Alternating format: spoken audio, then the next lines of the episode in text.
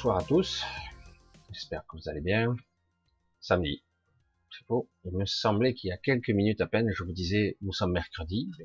Nous sommes déjà samedi. J'ai fait un bon temps. Je n'ai pas quitté ce fauteuil. Si, le décor a changé. Ah. Allez, bonsoir à tous. On va tranquillement rentrer dans la soirée. Je coupe complètement la musique. Et je suis complètement fou. Alors, j'espère que vous allez à peu près bien.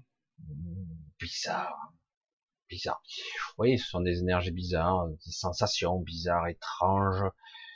Euh, l'étrange semble s'installer, voire euh, être la norme. Euh, certains disent, oh, bon, non, oh, c'est une période, quoi, comme une autre. Tous ceux qui ont connu, hein, j'allais dire, d'autres années, hein, avant les années 2000 même, se disent non, non, on ressentait pas du tout la même chose. Les sensations, euh, c'est malaise, oui, beaucoup de gens étaient perturbés. On n'a jamais eu autant de, j'allais dire, de conscience hétéroclite sur Terre. Jamais. On a eu autant de divergences de vues, d'opinions, de compréhension, d'intelligence. On n'a jamais vu autant d'autistes, d'autisme, de variances que ça aille sur les hauts potentiels ou sur des potentiels complètement étranges. Hein. Et euh, on n'a jamais eu autant de, de divergences, de divergences, de chaos. Et pourtant, euh, quelque part, euh, par la peur, par la force, par l'intimidation, on veut imposer une vision unique. Et c'est comme ça et c'est pas autrement. On vous fait croire avec des sourires et des mains sur l'épaule que c'est comme ça que ça doit s'appliquer. Et, mais en réalité, c'est très brutal, très agressif. C'est imposé. Et beaucoup d'entre vous, beaucoup d'entre vous sont, c'est même plus du malaise, là, c'est vraiment, on se sent mal. Certains veulent partir, certains veulent se rébeller, ça sert à rien, mais ils ont envie quand même de le hurler à la face du monde. Vous me faites chier, quoi. Vous m'emmerdez, c'est très dur. Euh, là, je comprends pas. Euh, vous arrêtez pas de nous emmerder. Euh, laissez-nous vivre notre vie, laissez-nous, euh, j'allais dire, être nous, tout simplement. Bonjour l'entrée en matière. Je vais aborder beaucoup de sujets ce soir, on va voir un petit peu jusqu'où ça me mène. Je, je connecte et je rentre très très vite en matière. Alors je vous fais un gros bisou d'où que vous soyez, hein, quelle que soit la région du monde où vous me regardez, en direct ou en replay. Et euh, je rentre tout de suite en matière. Vous êtes maintenant beaucoup de personnes, vraiment un certain nombre de personnes que je connais, plus ou moins, parfois très intimement. Je sais que beaucoup d'entre vous voudraient parler avec moi et pour l'instant, j'ai besoin, je suis dans une période, alors je sais, hein, je vais essayer de, j'allais dire, d'être avec certaines personnes, et euh, mais ça va être un petit peu plus court, un petit peu plus particulier, excusez-moi, j'ai un bruit strident à côté, c'est infernal. Ils sont en train de faire, ils vont faire un concert, alors ça va être chaud. Peut-être que cette soirée, vous allez entendre des bruits, des musiques. Alors j'ai tout fermé, mais c'est vraiment à 20 mètres, donc vous risquez d'entendre. Alors je ne veux pas me faire couper la parole, mais surtout mon inspiration, ma connexion. Mais voilà, donc quelque part, on va rentrer crescendo dans une sorte de. Je vais essayer de faire euh, un condensé voilà, si vous entendez des bruits à côté, je vais essayer de me concentrer beaucoup plus, parce que lui, il a de la patate à côté. Hein. Alors, on va essayer de faire un condensé, une sorte de résumé de ce que on nous fait croire.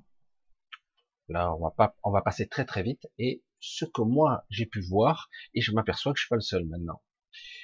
Euh, j'ai pu voir, et même à une certaine époque, je pourrais dire, euh, que je savais même pas que j'étais sur Terre.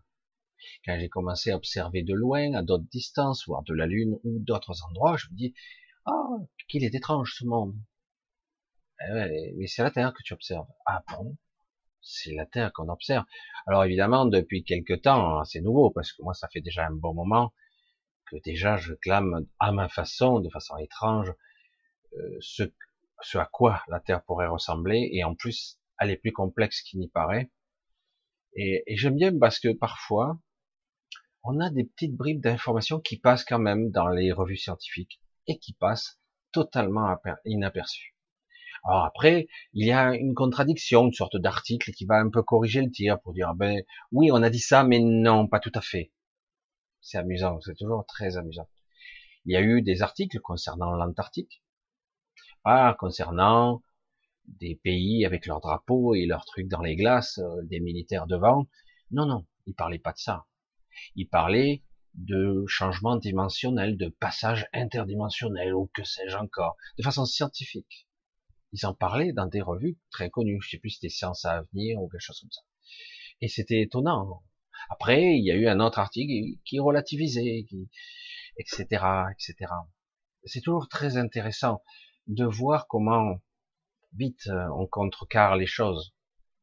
Dans les années 80, moi j'étais très friand de, de changements temporels, de disparitions étranges, de triangles des Bermudes. Après, j'ai pu m'apercevoir en faisant mes propres enquêtes, je cherchais que le triangle était en vérité une sorte de carré, même si un de ces rochers, de ces repères, était beaucoup plus immergé, immergé dans l'eau. Mais il se passait des choses à certaines époques, pas n'importe quand, à certaines époques. Il se passait des choses, des perturbations géomagnétiques, des perturbations dimensionnelles.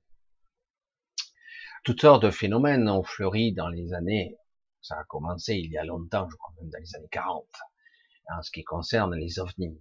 Tout le monde rigolait, c'était peut-être le buzz, etc. Et bien plus tard, ça a donné les histoires de Roswell et compagnie, de la zone 51.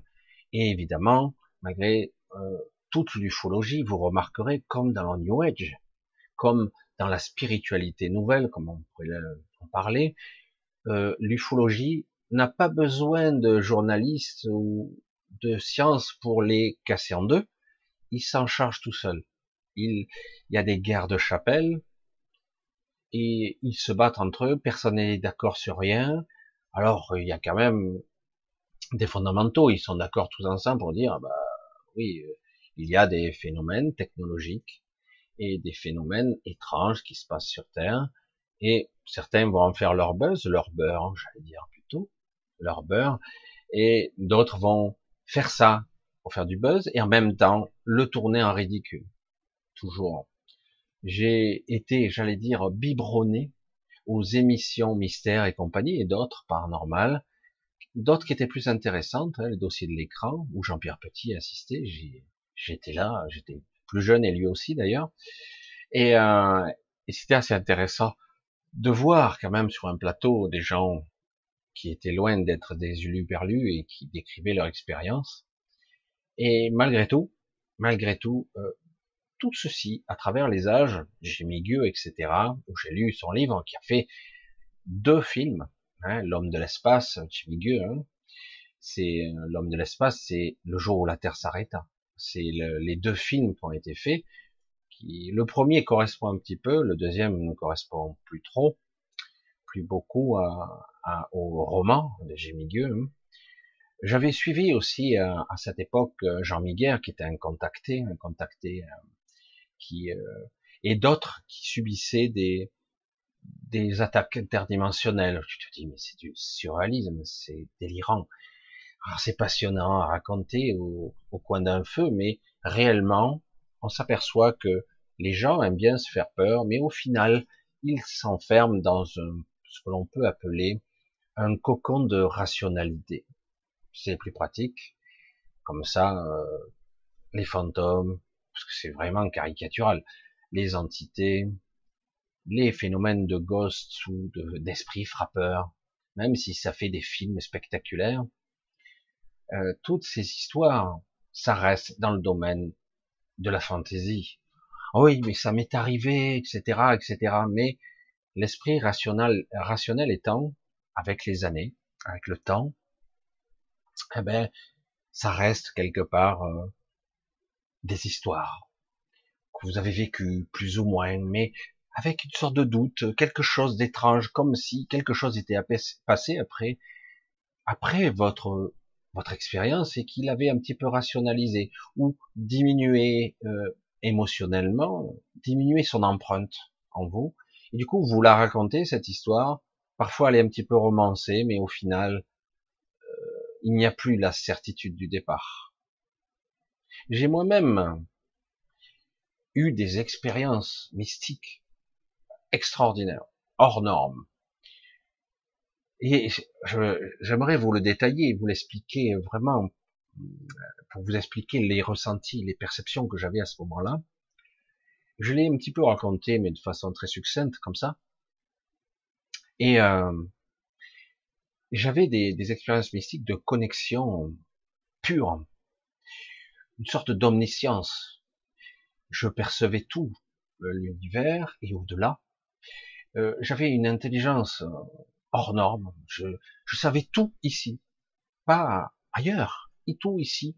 J'avais une connexion parfaite et évidemment, c'était déroutant parce que je percevais la souffrance, les incarnations, tous ces êtres hétéroclites, disparates, qui s'éparpillent de par le monde, qui croient être des êtres humains qui peuplent un monde, une planète Terre, qui sont tous plus ou moins semblables, avec certes quelques différences ethniques, religieuses, voire culturelles, hein, des fois un état d'esprit, etc.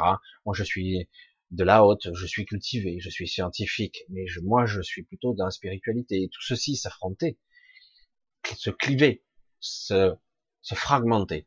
Ça a toujours été comme ça depuis une éternité. Il y a même des gens que j'apprécie disent oh ces petites choses comme ça, comme la religion et la spiritualité, ça va. On est au 21e siècle, on a passé ce truc. Maintenant, je vais vous expliquer ce qu'est la science. Je vais vous expliquer ce qu'est l'espace, le temps, les distances, euh, l'énergie, la technologie qui permettrait de s'arracher à cette condition d'humain et de voyager à travers l'univers, c'est une impossibilité.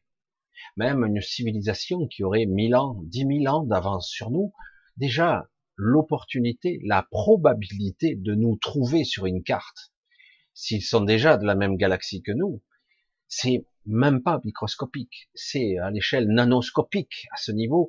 Dire mais euh, il y a un monde ici dans un bras de la galaxie, presque à l'extrémité, au bord, un monde qui serait habité par des êtres pensants, conscients. Certains en doutent. C'est vrai qu'on pourrait se poser la question. Mais, euh, mais c'est vrai que dire mais comment cela se fait-il qu'un extraterrestre puisse repérer un monde qui se trouve à des milliers, des dizaines de milliers, des centaines de milliers peut-être même s'il est hors galaxie, à, des milliards d'années-lumière? Dire, mais c'est impossible de savoir. On peut savoir plus ou moins, même si nos scientifiques, qui sont forts, ils peuvent déterminer qu'il y a, avec le rayonnement, voir s'il y a azote, gaz, euh, la lumière qu'ils dégagent, ils peuvent savoir la vibration, la mélodie du monde qui passe et dire tiens, il y a une atténuation de la lumière qui passe devant un soleil, donc on détermine qu'il y a un corps qui passe tous les cycles, qui à telle orbite. C'est superbe les calculs de mathématiques, de la physique 3D. Désolé, parce que après, bon, faut y intégrer l'espace courbe, la, les, les champs gravitationnels où la lumière ne circule pas en ligne droite, pas du tout. Et déjà, ça perturbe un petit peu les, la vision qu'on peut avoir, et quand après on nous dit, ah, il peut y avoir un, univers en 10 ou 12 dimensions, et puis plus. Et là, là, du coup, on a un bug cognitif, euh, c'est comment un univers en 10 ou 12, 12 dimensions? J'en connais trois, on pourrait imaginer le temps, on pourrait imaginer le regard et la conscience qu'on peut y mettre dessus, euh, je, ne sais pas, expliquez-moi. Euh. et c'est pour ça que je vous disais d'ailleurs, sans valider tout à fait ces théories, mais quelque part sans l'invalider non plus, je vous disais qu'il existe des technologies, il existe des civilisations qu'on ne connaît pas, des civilisations qui ont été recherchées, euh, y compris par des galactiques, des êtres qui ont beaucoup d'avance. Et c'est seulement quand eux décident d'apparaître à des périodes clés de l'histoire ou stratégiques ou très importantes, et ces civilisations apparaissent, mais on ne sait pas d'où, on ne sait pas comment, comment ils replient l'espace, comment ils se déplacent, d'où ils viennent exactement. Et c'est là qu'on comprend que d'autres dimensions existent et que malgré leur technologie fabuleuse, ils sont incapables de les détecter, de les voir. C'est pas des technologies d'occultation, c'est juste qu'ils ne sont pas où on le croit. Vous pourriez passer à côté, vous ne les trouveriez pas. C'est même pas une histoire vibratoire de matière et d'énergie, c'est une histoire dimensionnelle, très particulière. C'est pour cela que, je veux dire, qu'il y a une infinité de capacités, de, de choses, de conscience, de sens, de, d'intelligence qu'il nous faut comprendre. Mais est-ce que c'est utile à la limite ici? Alors on va redescendre un petit peu, on va voir un petit peu. Donc vous le savez déjà depuis le temps que je le clame, il y a toutes sortes d'humains ici sur Terre. Il y a le corps, le mental, la psyché, la culture, l'ethnie, la couleur de peau, qu'importe. Et il y a ce que, quoi? La conscience, l'essence, l'être qui est connecté à cet avatar, qui pilote, j'allais dire, euh, ce truc, qui le pilote à distance, voire même qui croit qu'il est ce corps. Hein. Il croit qu'il est ça. Et beaucoup d'êtres comme ça se sont tellement identifiés à ce corps qu'en fait, euh, ils sont terrifiés à l'idée de mourir, terrifiés à l'idée euh, d'être manipulés, de ne pas avoir, de souffrir, ce qui est compréhensible parce que ici la souffrance existe, incontestable. Et donc je vais vous décrire juste un petit, je vais essayer de vous transmettre juste la petite expérience que j'ai eue. J'en ai eu quelques-unes comme ça, mais je vais en décrire une en particulier qui est très simple que j'ai déjà cité, mais je vais essayer avec, j'allais dire ma vision actuelle du moment, comment on peut ressentir ça. En des périodes où j'ai été perturbé, troublé, comme vous pouvez l'être en ce moment, questionnement, positionnement, état de conscience modifié, comment être, comment vivre, comment incarner, est-ce utile, ça me gonfle, c'est et se sentir euh, anachronique par rapport à ce monde, décalé complètement. Et, dire, euh, à un moment donné, euh, la personne que j'étais, euh, bizarre, autiste, euh, attardé, euh, intelligence décalée, déphasée. Je veux dire, à un moment donné, je me suis forcément posé la question plus d'une fois, vais-je continuer longtemps ce, cette mascarade qui m'emmerde Vivre, tout simplement. Ah, c'est un cadeau magnifique, etc. Oui, ça peut être magnifique, mais moi, j'en chie des bulles. Euh, c'est peut-être pas de la souffrance parce que tout le monde souffre, tout le monde, chacun à sa façon. Euh, on a des milliards de façons d'aimer, des milliards de façons de détester, des milliards de façons de de souffrir. Ah, c'est personnel là, et très intime. Hein. Et du coup, euh, chacun aura son schéma de pensée, ses, bugs cognitifs, ses programmations, euh, sa mémoire transgénérationnelle, sa mémoire cellulaire, sa mémoire d'où? Une mémoire en fait polluée et parasitée. Mais si on revient à l'esprit rationnel, non, non, écoute, euh, tu es schizophrène, tu es ci, tu es ça, tu as tel problème, tu as tel si, et euh, donc tu es comme ça, tu es donc malade. Tu dois subir un traitement, il faut que tu tu apprennes à vivre avec, etc. Parce que le discours habituel. Parce que les scientifiques, wow, sont trop forts, ils sont trop forts. Puis ils sont tellement intelligents, surtout. J'ai vite appris leurs limites. Hein. J'ai, malheureusement, euh, je suis pas très, très âgé, mais j'ai vite saisi que derrière le blabla et le discours de ces gens à la belle éloquence, hein, il y avait du vide sidéral. Ah oui, mais le vide sidéral n'existe pas, Michel. Et, vous auriez raison de me dire ça. Mais là, c'est vraiment pour parler en analogie. Ces gens-là ne savent rien. Malgré tout cet empilage de connaissances, ils se retrouvent très très vite à leur limite.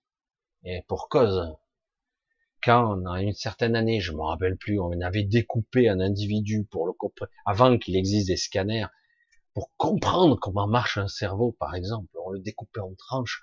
Voilà, on a découpé le cerveau, on va comprendre. Comme celui, je crois qu'on avait pesé, analysé le cerveau d'Albert Einstein, je crois, pour voir, parce qu'il était plus gros. Et pourquoi? C'est pour ça qu'il était, qu'il avait des capacités cognitives supérieures. Mais non, Bref, laisse tomber, ça me gonfle. On regarde l'apparence des choses pour comprendre l'absolu. Waouh hein, Je vais ressortir ma rhétorique, vous la garderez pour vous si vous le souhaitez, parce que je la sors souvent. Tu es con ou tu es con? Non mais, je sais pas, parce que là, il n'y a pas d'option possible. Hein. Dans les deux cas, tu es un con complet. Non? Parce que si tu cherches dans la 3D, dans la physique, tu cherches l'absolu, tu as perdu d'avance. Certes, chercher dans la spiritualité ou la religion, on aura quelques clés, mais on, s'enferme aussi dans certains dogmes. C'est un peu compliqué aussi. Et certains sont très fanatiques avec les dogmes. C'est comme ça. Ils l'ont écrit a X milliers d'années, X centaines d'années. Donc c'est comme ça, ils savaient plus à la... Bon, je vais dire la même chose. Euh, tous ceux qui vous vendront de la certitude, je répète, tous ceux qui vous diront c'est comme ça, fuyez. Tout de suite. Par contre, si vous avez assez de recul et que vous êtes capable d'entendre, sans être trop influencé, vous le saurez un petit peu forcément. Mais à un moment donné, vous pouvez très bien dire, ok, c'est intéressant. Et du coup, vous le mettez dans un coin, vous ne le validez pas tout de suite. C'est pour ça que je dis toujours, je ne suis pas un gourou. Ce que je veux pour tout le monde, ce que j'aimerais en tout cas. Coucou Anne-Marie, bisous. Je, viens de te voir passer, c'est pour ça. Euh, tous ceux qui doivent être et incarner des choses comme ça doivent être dans une intelligence euh, ouverte, parce qu'autrement vous allez vous faire piéger dans des croyances. Et la croyance, c'est pas je sais. La croyance, c'est pas je sais. C'est vous valider le savoir de quelqu'un d'autre ou vous vous faites endoctriner. C'est pas du tout ça la réalité. C'est comment le comparer à moi et dire je veux expérimenter par moi. Ah non, ça y est, tu es forcément un païen ou, un complotiste si c'est de la politique ou autre chose. Tout le monde a son terme. Hein c'est un renégat, c'est il y a tous les termes. Hein. Je crois que dans toutes les religions, il y a un terme qui va avec. Mais j'ai le droit de me poser des questions? Non. Voilà, comme ça c'est réglé, c'est dogmatique, c'est enfermé. J'ai dit c'est intéressant d'étudier toutes ces écritures, mais est-ce que j'ai le droit de ne pas valider tout et de synthétiser? Parce que quelque part, moi ce que je veux pour vous, donc je le redis, parce que je n'ai pas fini de le dire, quelque part c'est l'autonomie, la liberté de penser, de raisonner si vous en êtes capable et d'y accéder.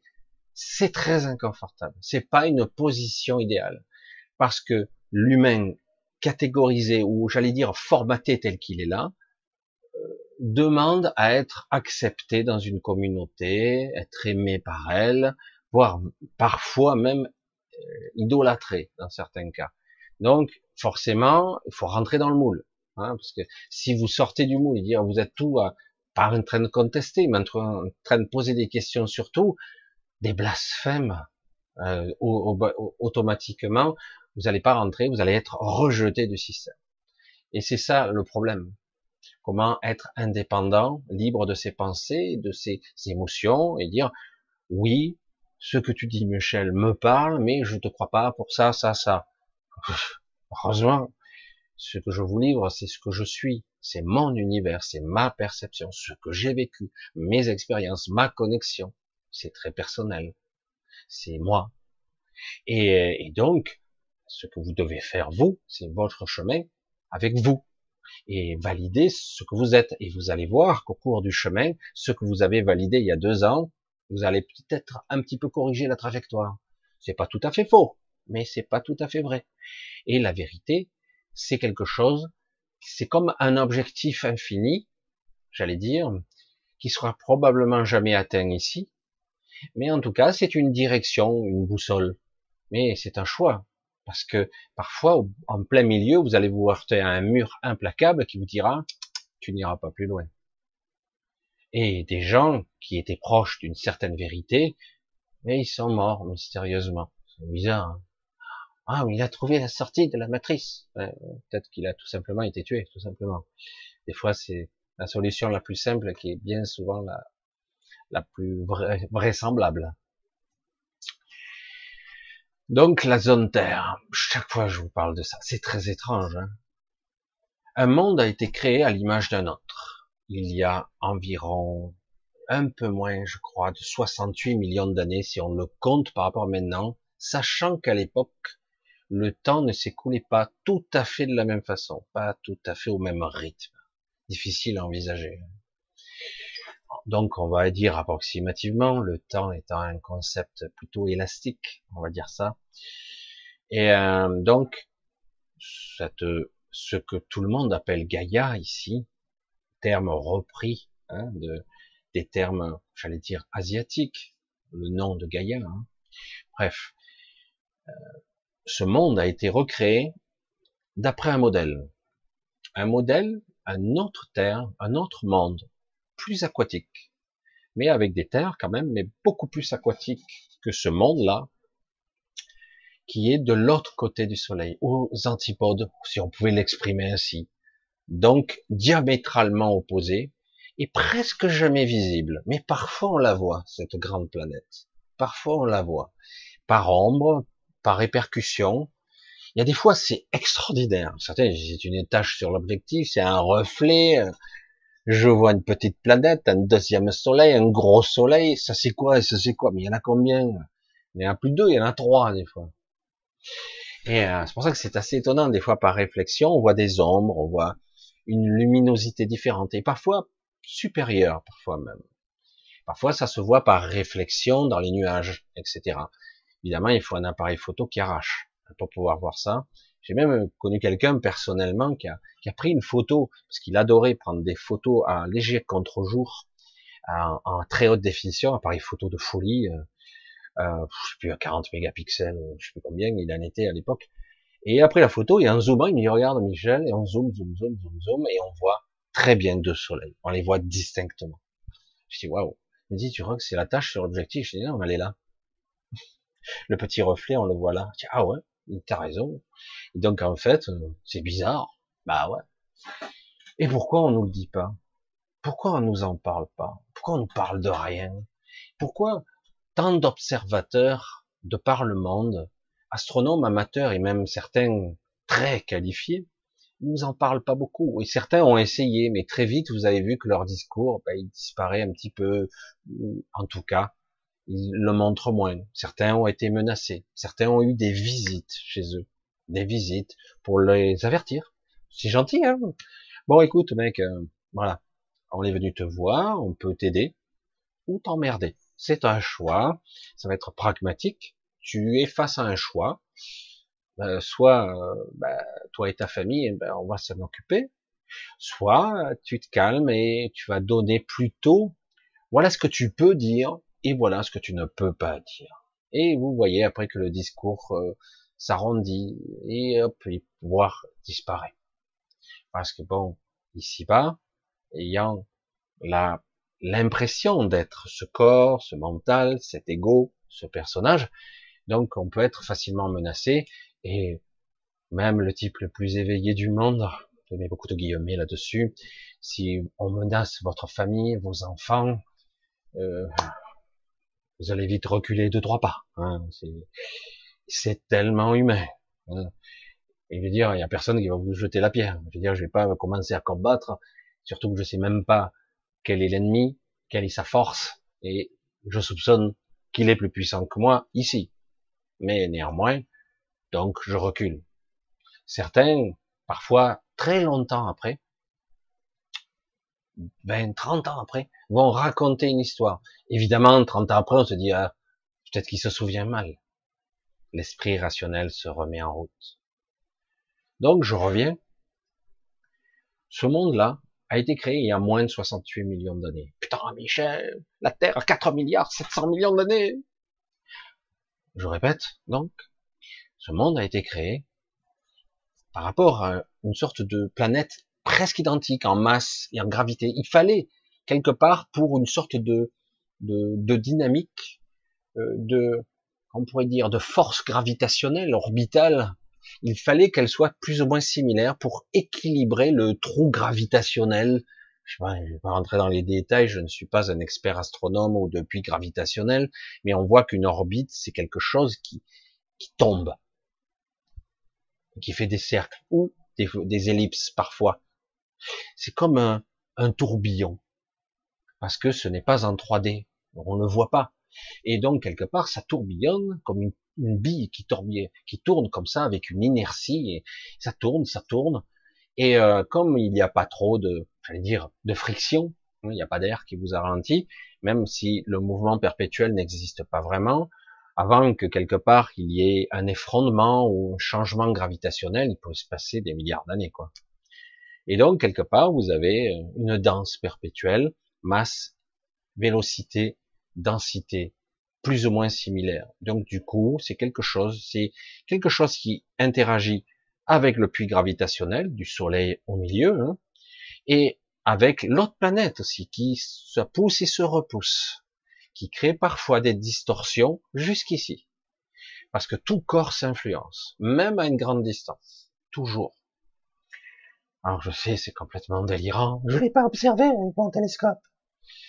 Et comme je l'ai déjà dit aussi, si vous vouliez vous acheter le télescope le plus puissant de la création, voire même en créer un, vous êtes multimilliardaire, vous voulez créer le télescope de fou, le truc de délire, où vous êtes vous allez au Tibet, vous allez vous, vous acheter un endroit, je veux mettre mon télescope là. Je sais, c'est pas un, télescope orbital, mais quand même, je le mets plus haut pour pas être embêté par l'atmosphère. Je fais le télescope qui fait un kilomètre de diamètre, je dis n'importe quoi, hein. et je vais voir la clarté, je vais, j'allais dire, stocker le moindre photon de lumière sur mon miroir pour voir enfin en super, super H, H, H, D, D, D, à très, très haute définition, enfin, pour voir ce que je suis censé voir. Remise en arrière. Est-ce possible? Ouais, déjà, technologiquement, il faudrait avoir l'usine, la possibilité, la technologie. Si tu as les moyens, ça te prendra 20 ans, mais tu le feras. Le problème est qu'on te laissera pas faire. Même si tu avais les moyens, on t'interdirait de le faire. On t'interdirait de le faire. Comme je l'ai déjà dit, je suis déjà revenu en arrière. C'est une synthèse, j'essaie d'aller vite, mais quand il y a eu Hubble, il était myope. Un, télescope spatial de gabarit révolutionnaire, avec un système, un software qui était révolutionnaire, piloté par un 486. Bon, quelle merde. Bref. Eh, mais un truc, il était myope. Il voyait pas. Dis, ah, si, si, il voyait très très bien, comme je l'ai déjà dit, mais il fallait surtout pas, surtout pas que les gens voient. Dès qu'ils se sont aperçus que c'était trop, du coup, non, il y a un sabotage. Non, ce sont les ingénieurs qui ont mal calculé leur coût. Oh, c'est certain, ceux qui ont poli les miroirs et les, les lentilles. Baratin, je garantis qu'à ce niveau-là, euh, on fait pas beaucoup d'erreurs, hein, c'est assez rare. Et du coup, il y a eu une expédition particulière pour mettre des lunettes. Des lunettes, non, je plaisante pas, hein. une des lunettes à Hubble, et changer, on en profité pour changer la carte mère du, de, de l'ordinateur central, et en changeant le software, en changeant le logiciel, le système d'exploitation, et du coup, ils verront que ce qu'on veut qu'ils voient. Hein les pauvres cons les petits humains. Et puis après, une fois que c'est installé, des scientifiques, des groupes de scientifiques, des universités vont essayer de louer très cher des heures de télescope ou de radiotélescope pour pouvoir expérimenter, observer l'infini, comprendre ce qu'est la galaxie, comment elle fonctionne, ce prisme, cette mosaïque multitemporelle d'étoiles et de galaxies, et comment observer au-delà les pouponnières d'étoiles, peut-être même les origines de l'univers. Comme par hasard, on n'est jamais arrivé à voir au-delà. C'est bizarre. Comme c'est bizarre. Alors du coup, on voit bien que malgré la technologie qui évolue, malgré que depuis les années 60, 69, 69, on est posé le pied sur la lune, putain, trop fort, avec une marmite flottante, la marmite flottante traversée, le vide sidéral, certes, c'était pas très loin, mais quand même, fallait pas louper le rendez-vous, hein. orbite, trajectoire. Et donc, ils se sont posés, le lemme s'est détaché, ça c'était plus une marmite, c'était une casserole, une casserole qui s'est posée sur terre, ouais, super! Et il a posé le pied sur la lune, déblatérant sa phrase. Un petit pas pour moi et un grand pas pour l'humanité, ou pour l'homme, je sais plus. Oh, mon père était là en direct, hein, 69. Enfin, regardez, oh, trop fort ces Américains. Ils ont échoué partout, partout, partout. Les Russes les avaient écrasés partout dans toutes les épreuves, j'allais dire spatiales. Mais là, oh putain, toujours au lendemain, se poser. Alors là, putain, ça a estomaqué tout le monde. Hein. Belle vidéo, complètement aberrante. Et eh ouais, c'est normal. Aujourd'hui, on commence à s'en apercevoir. Et ils sont revenus avec leur casserole et leur marmite. Et puis, accueillis en héros, trop fort, trop fort, avec leur casserole. Ils ont traversé la ceinture de Vandalen, les rayonnements cosmiques et tout. Mais ils n'ont rien eu. Indemne. Oh, avec un truc aussi épais que du papier alu. Mais c'est bon, pas de souci. Non, ils avaient quand même des tenues de cosmonautes qui pouvaient arrêter les rayonnements cosmiques. Ah, c'est vrai, merde. Désolé, Michel, je suis trop ignorant.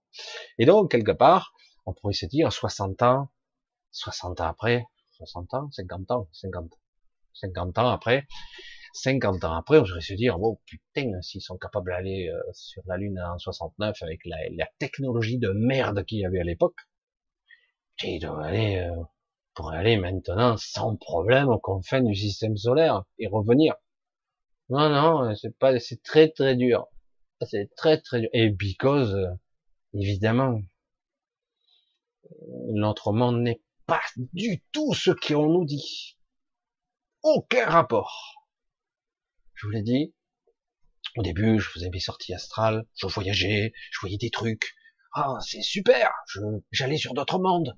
Ouais, je vais pas faire ma, ma Anne Givaudan, hein, mais j'ai vécu, j'ai rencontré des gens que je connaissais. Certains avaient des formes de tête différentes, mais presque pareil. Et c'est super gentil, super, je suis accueilli, machin. Et puis, euh, par moment, euh, écoute, je, reviens, je dis, merde, c'est où, là, merde, je me suis planté. Non, non, c'est la Terre. Comment ça, c'est ça, la Terre Je comprenais pas. Je comprenais pas. Je voyais euh, euh, une zone délimitée, différente du reste du monde. C'est quoi une prison? C'est quoi un parc? Hein, Un enclos hein. Mais bonjour, la taille de l'enclos quand même, hein.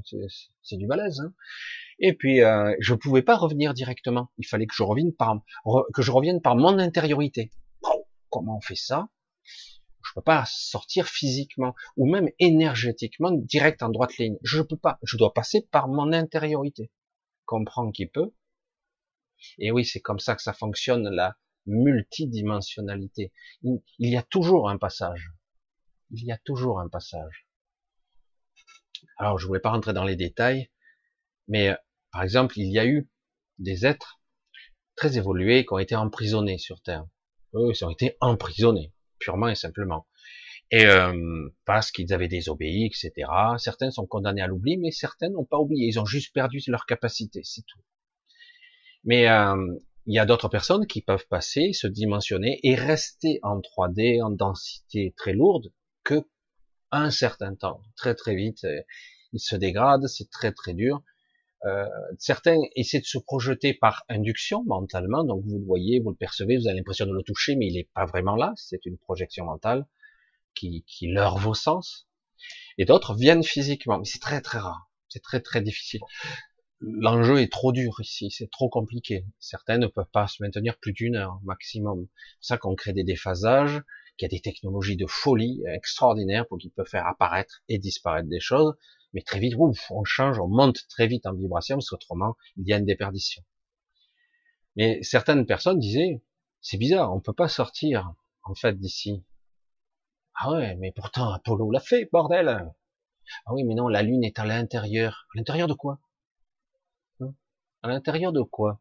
Non, en fait, elle n'est pas tout à fait à l'intérieur. Elle est à l'extérieur et à l'intérieur de quelque chose d'autre très complexe. Alors du coup, euh, et moi, je me posais des questions. Je me posais des questions. Donc la Terre n'est pas comme on le croit, ou c'est une vision astrale que j'ai, une projection incomplète, pas tout à fait exacte. Et petit à petit, à force des années, parce que parfois vous n'avez plus rien pendant des, des années durant, au bout d'un certain temps, vous avez c'est même plus de l'intime conviction, c'est une connexion à vous que vous avez, c'est une évidence, vous le savez en fait. Et du coup, vous réalisez que vous pouvez aller sur certains plans, et moi j'ai compris à un moment donné, pour voir la trame, la structure même de ce qu'on appelle la Terre. Ah, c'est de la Terre plate. Non, non, c'est pas une Terre plate. En plus, c'est pas tout à fait plat. Et, euh, c'est, mais c'est pas tout à fait arrondi non plus. Ça ressemble beaucoup plus à un vaisseau qui est posé, qui a été, au départ, c'était terrifiant ce qui est arrivé. Ce monde a été violé, violenté, agressé, et ils auraient jamais dû autoriser ça. Mais ça s'est fait au final. Parce que, avec ce pieu gigantesque et ce, ce vaisseau au départ qui était presque, qui était presque, j'allais dire, euh, aérien. Au départ, il était aérien, ce monde. Vous vous rendez compte, une sorte de vaisseau avec un pieu qui était planté dans le sol. Et vous avez une sorte de couche avec une légère courbure en dessous, et c'était très très spécial. Mais ça se plantait avec un pieu, et donc vous avez un monde qui est avec une punaise dessus, je vais dire, une grosse punaise. Et euh, je dis mais c'est dingue quoi. Et avec le temps, peu à peu, les milliers, voire les millions d'années dans certains cas, et euh, parce qu'il y a un déphasage temporel aussi, parce que le temps ne s'écoule pas du tout de la même façon selon les endroits de cette terre. Euh, ça s'est enfoncé, ça s'est il y a les premiers temps, les êtres qui peuplaient cette zone terre étaient autonomes au niveau énergétique. Les bâtisses, les structures cristallines qu'il y avait au départ permettaient de générer de l'énergie, etc., étaient autonomes était capable d'extraire de l'énergie partir de toutes sortes de d'espace et de temps. Même les gens n'étaient pas au courant de que ça fonctionnait comme ça. Et au fur et à mesure des extinctions, de remise à zéro de cette matrice, et chaque fois de même de réparation, des fois il y a eu des vagues de morts incroyables. Au bout d'un moment, petit à petit, ils ont perdu leur autonomie. Ce vaisseau s'est dégradé, mais est devenu beaucoup plus une partie intégrante de ce monde-là. C'est complètement délirant. C'est complètement... Mais attends, on a, des vidéos de la Terre qui tourne et tout. Elle tourne toujours. Hein. On a des vidéos. Euh, et puis on a des astronautes, euh, des gens qui sont allés sur la Lune. Ah, j'ai un peu abordé le sujet. Et d'autres qui vont dans l'espace et qui voient, euh, qui sont de la station comme ça et ils observent les levées les couchers de soleil comme ça se succéder. Et, et c'est pour ça que c'est étrange.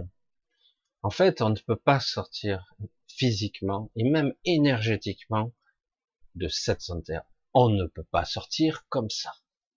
Non. Certains diraient c'est un dôme. C'est plus subtil que ça maintenant. À une certaine époque, on pourrait parler d'un champ gravitamétrique.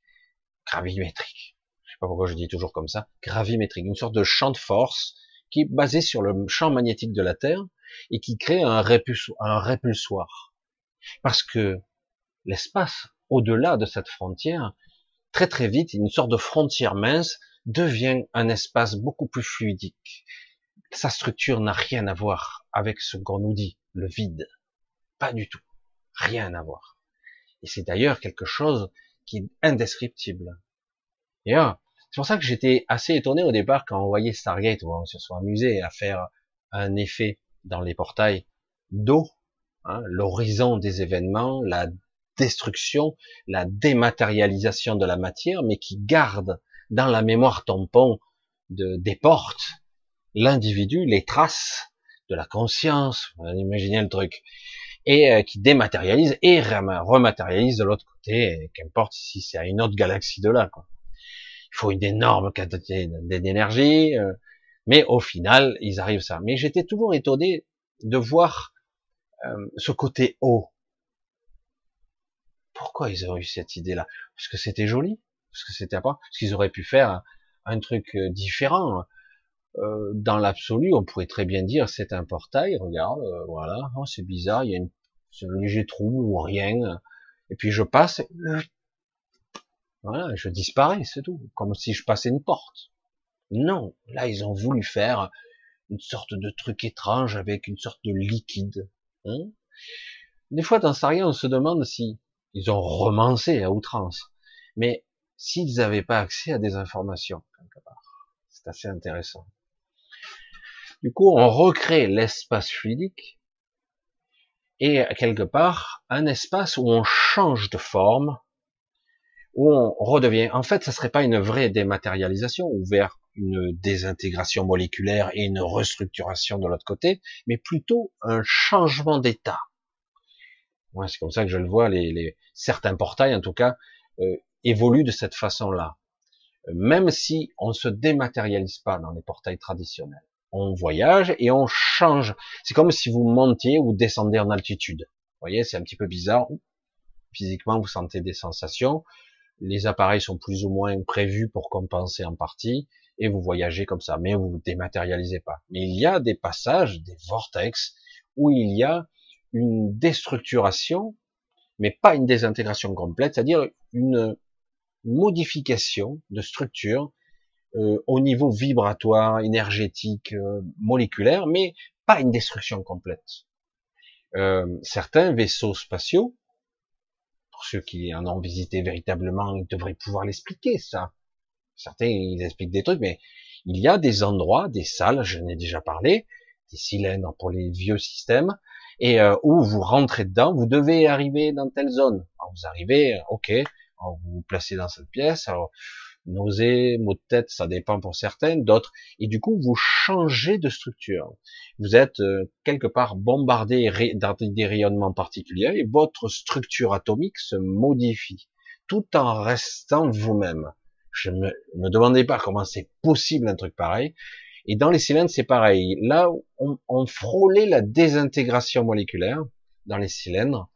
Là, on frôlait la désintégration, c'est-à-dire qu'on arrivait à une sorte de semi-dématérialisation et une modification en cours, et puis vous revenez lorsque vous êtes, vous avez franchi entre guillemets l'espace euh, fluidique, l'espace, euh, j'allais dire normal qu'on connaît. Mais il y a d'autres espaces encore différents, plus denses, compacts, compacts. J'avais cette image où des fois je disais certains endroits de des dimensions de la Terre, ici, mais pas ici. Certains croient qu'ils euh, sont en base astrale, etc. Mais ils sont sur une autre dimension de la Terre, tout simplement. Et les, les lois ne s'appliquent pas tout à fait de la même façon. Euh, ça ressemble à un monde, mais c'est pas tout à fait pareil. Les lois de la gravitation, les lois physiques, les lois de la lumière, euh, c'est très différent. Et pourtant, c'est d'autres dimensions qui composent l'entité qui existe euh, dimensionnellement. Si vous êtes sur un monde, c'est cette entité-là. La zone Terre, avec le temps, est devenue une partie de Gaïa quand même. Ça reste un corps étranger, mais ça a fini par être intégré par nécessité. Ça a par être. Mais il n'empêche que ce pieu puise de l'énergie dans son centre, même si c'est pas catastrophique, malgré ce qu'on pourrait croire. C'est quand même bon euh, une vampirisation pour alimenter la zone Terre. Et la zone Terre, du coup, euh, est devenue une partie de Gaïa. Donc quelque part, euh, ça reste, c'est devenu une partie intégrante, mais avec sa frontière, sa délimitation, ce système qui est entretenu tant bien que mal. Et entre temps, quand il y a eu j'allais dire, cette agression. Car ce monde n'aurait jamais dû être violé comme ça. Jamais. Ça aurait dû rester comme ça. Il aurait dû être caché. Mais euh, certains ont fini par le repérer, puisque j'allais dire le maître des lieux n'était plus là. Il dit ils l'ont cherché, traqué, parce que c'était très intéressant. Le cœur de ce monde était exceptionnel. Et, et donc avec le avec le temps, ils l'ont pris, les maîtres du monde auraient dû intervenir, mais finalement, il y a eu un statu quo, des jugements, des attaques, des attaques. Certains peuples sont partis, d'autres sont revenus, des Anunnaki, les frères, les amis, le fils, euh, il y a eu des conflits extraordinaires, puis finalement c'est revenu, et petit à petit, euh, malgré tous les conflits, c'est revenu, nous sommes toujours, que je le veuille ou non, je sais pas comment dire autrement, des prisonniers ici, des prisonniers, une planète prison, d'une certaine façon, une forme de liberté qui n'en est pas une. Et aujourd'hui, vous en ressentez des effets beaucoup plus, puisque vous ressentez la fin de cycle, vous ressentez que c'est un, une fin de processus, et qu'en même temps, Et en même temps, vous ne pouvez pas vous émanciper. Vous sentez les murs qui sont autour de vous. Immatériel, c'est indescriptible. Et comme si c'était pas suffisant, le corps lui-même, vous le ressentez comme une prison. Votre propre corps, votre propre mental, vous ne pouvez pas vous y fier. À ce niveau, en tout cas, à ce niveau égo-mental. Vous ne pouvez pas vous y fier. Vous pouvez étudier, vous pouvez apprendre, mais vous constaterez qu'à travers les âges, beaucoup de d'enseignements ont disparu, comme par hasard. Du coup, vous avez des bribes, des souvenirs. Certains ont recréé, ils ont, ils ont fait des, des patchworks. Alors du coup, on a des, des fausses vérités, des, par, des parties de vérité. Et en réalité, cela a égaré tous, tous, tous les gens que nous sommes. C'est pour ça que je dis humain, mais j'aurais dû dire être vivant de ce monde hétéro, hétérogène. Nous sommes tous différents. Il y a des milliers d'espèces différentes sur cette terre, milliers différentes, mais ayant une apparence humaine. Mais vous le constatez de plus en plus aujourd'hui, ces différences s'affirment, se voient. Ça se voit dans. Tu te dis, mais tu expliques, tu demandes, tu essaies d'analyser. Les personnes en face te regardent les yeux exorbités, ils ne comprennent rien. D'autres vont vous expliquer, vous voyez bien qu'ils ont une vision beaucoup plus pragmatique, d'autres plus rationnelle, d'autres plus scientifique, d'autres une vision trop religieuse mais trop sectaire. Je dis mais on doit pouvoir. Mais non, les écrits, tout ça, je les ai lus 3000 fois. Euh, ouais, c'est une traduction de traduction de traduction de traduction. Puis il y a eu des amputations, etc., euh, etc. Je veux dire, à un moment donné, euh, si à la base, je, je, dis, je dis des choses, des fois on se demande si je suis compris. Vous créez une incantation, une méditation, une prière. Vous la créez dans une langue spécifique, une langue très ancienne, qu'on doit prononcer d'une certaine façon, avec un certain état d'esprit, une certaine vision extérieure. C'est pas simplement je lis. Il y a personne aux, commandes, mais je lis. Vous devez faire une neuvaine, une cinquantaine. Vous devez réciter votre prière. Tu quoi, une machine Non, mais c'est comme ça, c'est comme ça. Euh, non, ça c'est de la mécanique pure, c'est de l'alimentation astrale, c'est tout. C'est tout ce que tu fais. Je veux dire, euh, prier pour prier, si je donne, je donne, je donne, je donne, je donne, je donne. Euh, ok, euh, ça sert à quoi là? Ça me sert pas à moi, non. Si si, tu pries, tu es connecté, pas du tout, je ressens rien. Au contraire, moi ça te fatigue. Et donc quelque part, quand on crée les anciennes, l'âme des anciens, avec une langue hébraïque, euh, sanskrit, euh, cuniforme, surtout beaucoup, il y a eu beaucoup d'écrits en hébreu ancien. Chaque mot, chaque lettre des mots séparés, des lettres séparées, l'association de certains mots avec d'autres. Et avec le bon état d'esprit, la bonne conscience, la préparation, j'allais dire, presque j'allais dire euh, le protocole euh, bizarre, euh, l'habillement, le nettoyage du corps et de l'âme, presque, et de réciter avec la bonne intention, la bonne vibration, ça n'a plus rien à voir. Plus rien à voir parce que du coup, tu parles à la matrice et tu transperces la matrice, tu peux changer, tu, tu parles le code, tu parles l'enseignement de base. Tu, tu, en fait, tu presque, dans certains cas, tu peux communiquer avec l'IA qui nous dirige, qui, en tout cas supervise le système, mais pas que ça. Il n'y a pas que l'IA hein, qui nous dirige, mais il faut un système très complexe quand même qui nous maintient. Après, il y a les gardiens, il y a des gens qui utilisent, qui servent, qui se nourrissent de notre énergie, c'est encore autre chose. Mais après, au débat, il y a quand même une super IA hein, qui supervise tout ça. Et euh, au final, si par contre tu connais le langage originel et que tu le fais dans les bonnes, mais bon, encore faut-il avoir tous les écrits, euh, les tenants, les aboutissants du comment faire, et que tu parles le langage, parce que une traduction en, hébreu actuel, terminé, la vibration, la puissance du mot, du verbe, elle est terminée. C'est, il restera quasiment rien. Tu peux y mettre de l'intention, ça va un petit peu, mais tu n'auras pas le code, la vibration, qui permet de d'ouvrir les portes de Jérusalem ou les portes de l'univers, de libérer ou faire des choses, euh, engendrer ou modifier la structure même de cette matrice. C'est de ça qu'il s'agit. C'est comme si tu parlais le même langage mathématique ou langage codé, langage machine, hein, comme on dit en, informatique, si tu parlais le langage. Et c'est pas pour rien qu'on l'avait fait en une langue très spécifique. J'espère que vous allez rien entendre parce que moi j'entends. Hein. À côté, ça commence à... J'ai fermé tout, mais... Bref. Donc, c'est pour ça que c'est très complexe tout ça, les prières aujourd'hui, la religion. Il n'y a rien de mal à la base. Au contraire, dire, chercher une voie, comprendre, dépasser euh, qui nous sommes, nos origines, euh, avoir des réponses euh, et être, j'allais dire, gargarisé, motivé, euh, être dans une forme de création, euh, de participer à un projet. J'espère que vous entendez rien, mais autrement ça vous fera un petit bruit de fond, parce que c'est fort. Hein. Il y a une musique euh, guinguette à côté. Bref, voilà, je sais pas si je tiendrai jusqu'à 11 heures avec ce bouquin, mais moi, ça, on verra ça. Donc, voilà, je, voulais vous dire qu'en fait, tout le processus, de le processus de, de comprendre, euh, d'être, tout ça a été perverti depuis longtemps.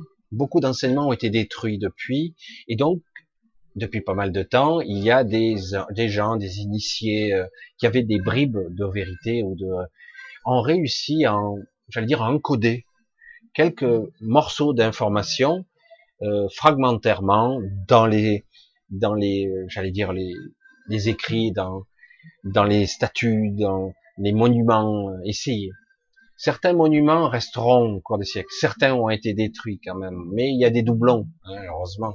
Il y a des doublons à travers euh, à travers tout ce euh, tout cette, ce monde là alors du coup il y a eu des gardiens, il y a des gardiens de ce monde, parce que le vrai, le vrai créateur de ce monde a fini par être, euh, j'allais dire, il s'est passé beaucoup de choses.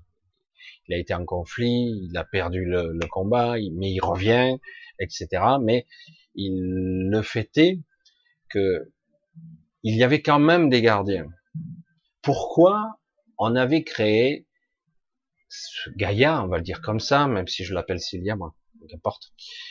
Euh, ce monde-là, symétriquement, identiquement, pas seulement pour euh, des enjeux de force cosmique, pour équilibrer les forces gravitationnelles du système solaire, pas seulement.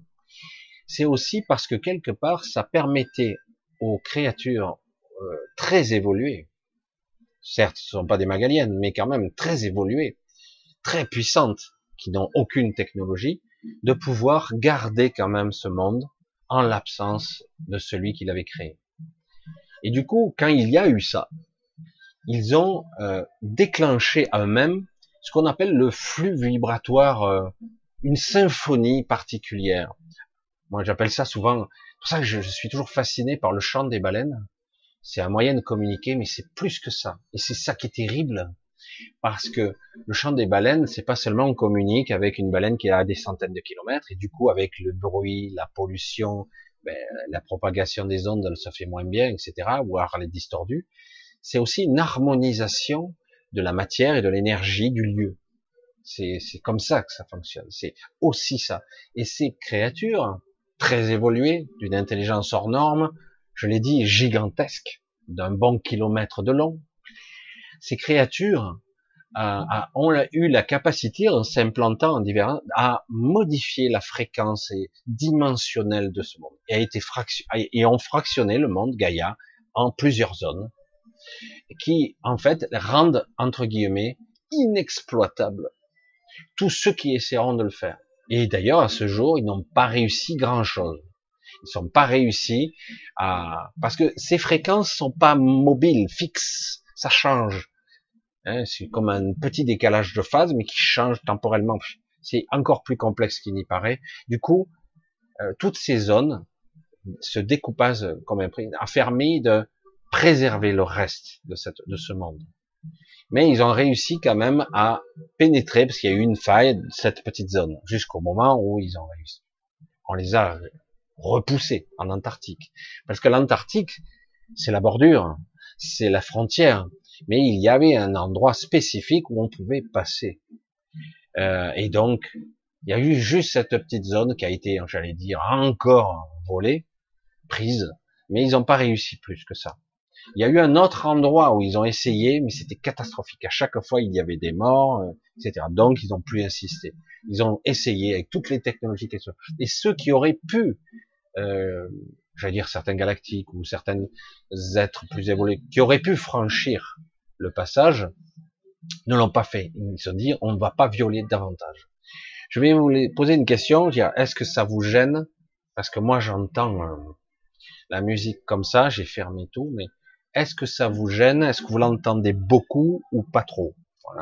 Je vais attendre la réponse dans le chat, parce que j'ai le chat euh, d'avant et d'après, je vais dire. Euh, si vous l'entendez, oui, mais ce bruit, c'est pénible pour Michel. Voilà, voilà. La musique ne doit pas être plus audible que des écouteurs, imagine. Voilà, je vous attends parce que là c'est pas bien clair là. Voilà, vous me direz. C'est vraiment pas loin, je suis à 20 mètres. Ouais. même en fermant tout, euh, ça va pour l'instant, c'est pas un boom boom énorme. Hein. Très peu, non. Non, c'est ok, ok. Non, pas du tout. Pas du tout. Je on entend, oui, mais ça va. Ok, bon ben, je vais essayer de me concentrer parce que c'est très perturbant. Hein. Euh, c'est oui grave, on entend bien. Ah, beaucoup, pas beaucoup, faut savoir un peu, pas beaucoup. Bon, allez, euh, bon, on va continuer encore un petit peu, on va voir un petit peu. Alors, bon, on va y voir un petit peu, on va voir comme ça évolue, peut-être si c'est pire par la suite. Parce que là, j'ai fait quoi? Bah, Une heure, ça fait un peu court quand même pour un samedi soir, mais malheureusement, je ne pouvais pas prévoir. Ça va, Michel, c'est ok, hein, ok, un petit peu. bon allez, on continue. On va essayer de continuer comme ça. Il faudrait que je mette un obstacle. C'est vrai que c'est fort, hein, quand même.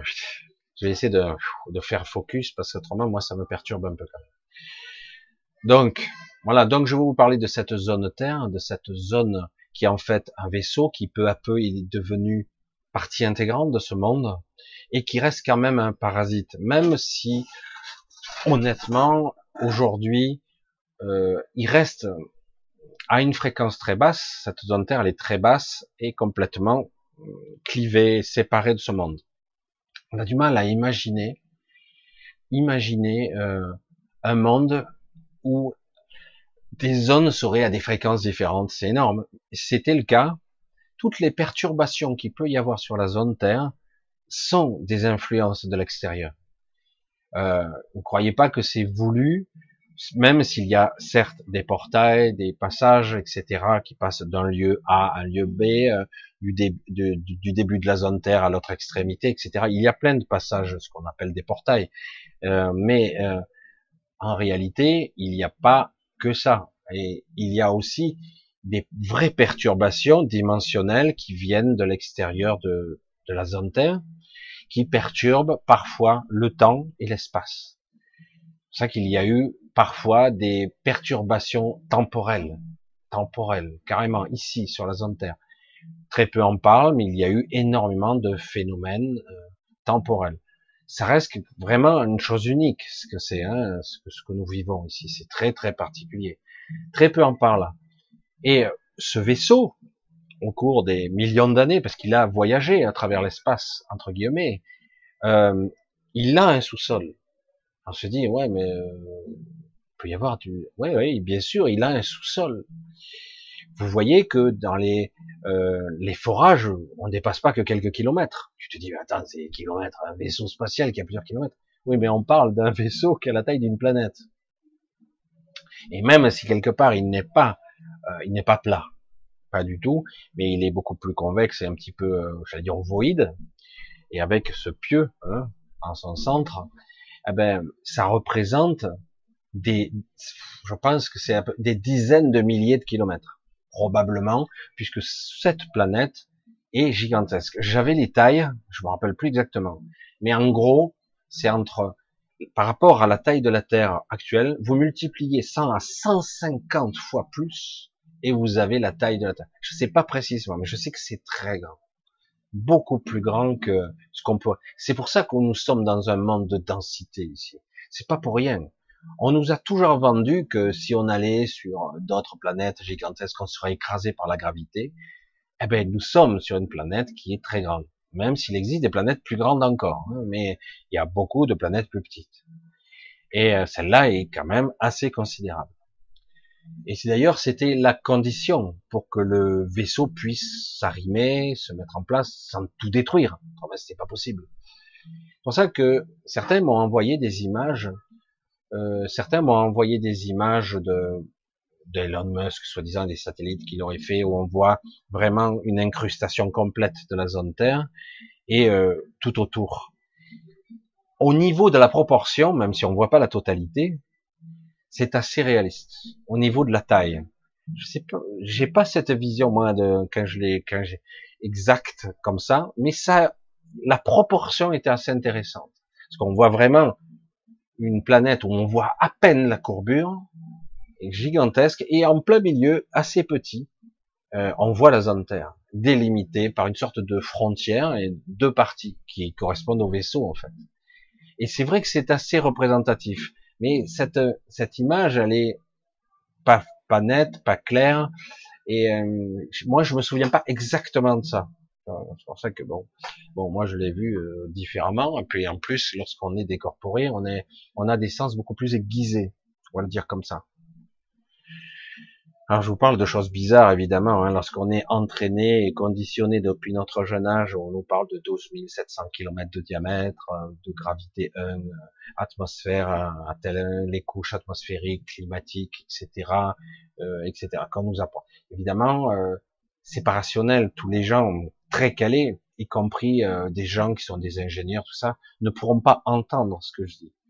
Et pourtant, paradoxalement, c'est étrange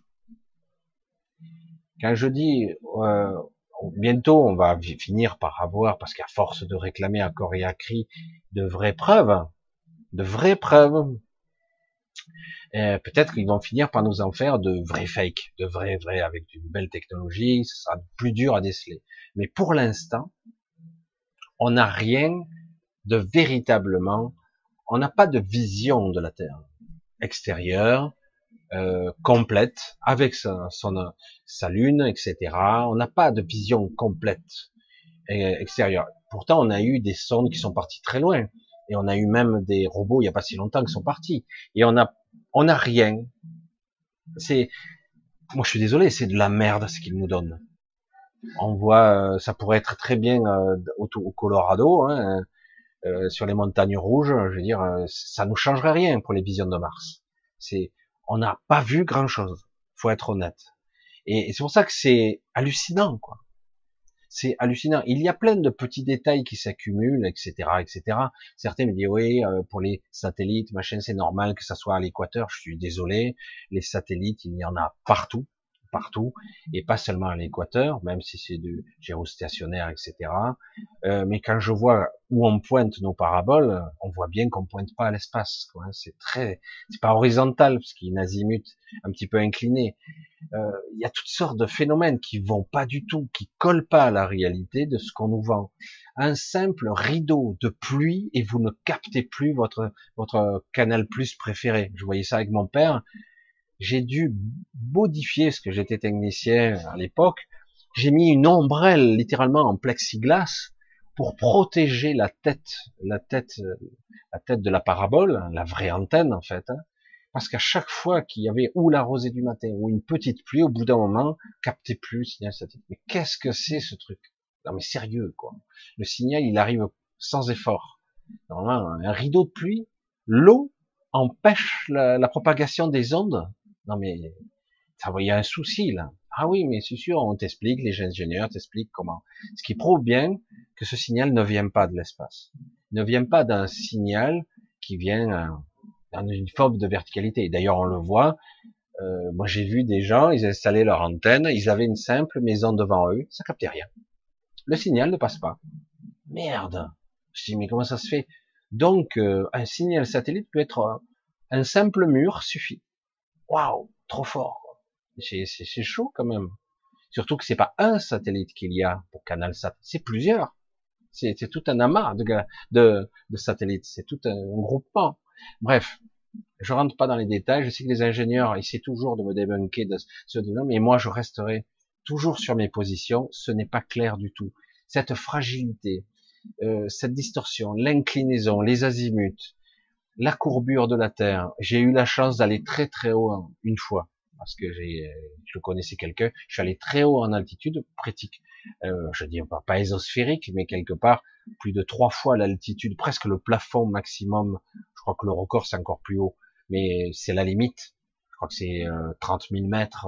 30, euh, moi j'étais allé, je crois qu'elle ça. Après, on voit pas la courbure, on la voit pas. Ah, sur une Carbera, une GoPro, vous la verrez. Mais vous, vous la voyez pas. Même à cette altitude-là, vous ne la voyez pas. Alors après, vous voyez légèrement. En fait, ce que vous voyez, c'est l'atmosphère fine qu'il y a dessus. L'atmosphère très très fine. Et qu'après, au bout d'un moment, ben, les appareils classiques ne peuvent pas, avec une oxygène rarifié, faire de la post-combustion, comme on dit, une propulsion par les réacteurs, etc. Mais vous voyez une couche fine. Et en fait, vous voyez pas la courbure. Je dis, mais un truc, quoi. Et ça va pas, quoi. On devrait commencer, euh, surtout que normalement, arriver à une certaine altitude, ce qui est le cas, dès que vous avez plus entre guillemets euh, un mélange gazeux, azote, euh, etc., krypton, hein, krypton voici, tout ce mélange gazeux qu'il y a, vous avez plus la couleur bleue de, de, de l'atmosphère, vous perdez cette couleur, ça devient plus sombre. Eh oui, et c'est pour ça que c'était intéressant. Et du coup, vous devriez bien voir. Mais non, mais non. C'est pour ça que un jour peut-être viendra, mais j'ai peur que notre civilisation euh, bascule vers autre chose bien avant, parce que nous sommes dans une faille d'éveil, ça c'est une réalité. Beaucoup de gens se posent des questions existentielles profondes, très profondes. Beaucoup de gens se posent des questions euh, euh, sur eux-mêmes, ce qu'ils sont, pourquoi ils se sentent mal de façon personnelle, euh, intime, dans leur chair, dans leur mental, pourquoi ils se sentent mal dans ce monde comme désabusés, emprisonnés. Et, et, du coup, il y a une, c'est pas que c'est mauvais. Au contraire, ça vous permet de de chercher votre lumière, votre votre cap. Parce que quelque part, vous vous apercevez, alors qu'avant, très peu de gens se posaient la question, euh, faisais les 3-8 à l'usine, euh, ils étaient un peu dégoûtés, mais ils n'avaient pas trop le choix, alors que maintenant, très très vite, il y a de moins en moins de gens qui, arrivent à rester 40 ans au même endroit. Quoi. C'est, déjà parce que le boulot, il y en a plus, et puis qu'en plus, euh, d'une certaine façon, euh, il y a des questions existentielles qui commencent à, à, remonter. Qui suis-je, bordel? Qu'est-ce que je fais là? C'est comme si d'un coup vous voyez, comme dans le film Les temps modernes, en train de... Qu'est-ce que je fais là? Presque t'as envie de tomber ta blouse ou t'as tu tombes ton truc, je me parle, qu'est-ce que je fais là? J'ai rien à faire. Je perds ma vie, je perds mon temps ici. C'est hallucinant. Il y a ce sentiment-là, une quête véritable de sens et de vérité, une vraie quête, de comprendre pourquoi on nous ment sur beaucoup de détails, même si je détiens pas toutes les clés, pas toutes les vérités. Il y a beaucoup de choses que j'ai un petit peu oubliées. Il y a beaucoup de ces instants de vérité, je dis, de clairvoyance où j'ai pu tout savoir. Ah, j'aimerais vous décrire ça. Je, vous l'avais promis au début, je l'ai pas fait. Je suis parti à droite et à gauche et puis je l'ai pas dit. J'aimerais vous le, j'essayer de vous le partager partiellement. Je vais essayer de le faire pour j'aimerais que vous, vous goûtiez ça, si c'est possible. Ça pourrait vous aider, en tout cas. Je sais, c'est, c'est chimérique, c'est illusoire, euh, c'est, vous le vivez pas vous-même, mais peut-être que ça pourrait vous aider quand même. Euh, voilà, pour ce moment de clarté, de lucidité extrême, je l'ai vécu, euh, j'en ai eu pas mal. Certains, je les ai euh, maintenant différemment. Mais la première fois où j'ai eu ça, c'était euh, très puissant. J'ai cru que je reviendrais jamais à la normale. Et j'ai pas eu d'inquiétude, mais j'ai dit, mais je pourrais pas vivre dans ce monde en sachant ce que je sais. Et surtout en étant dans l'état d'esprit où j'étais. imaginez que vous vous leviez un jour, tout vous semble bizarre. Mais pas un peu dans un premier temps, c'est euh, vous regardez les murs, vous regardez votre corps, vous regardez votre visage, et vous vous dites il y a quelque chose qui cloche. Euh, c'est pas moi dans le miroir.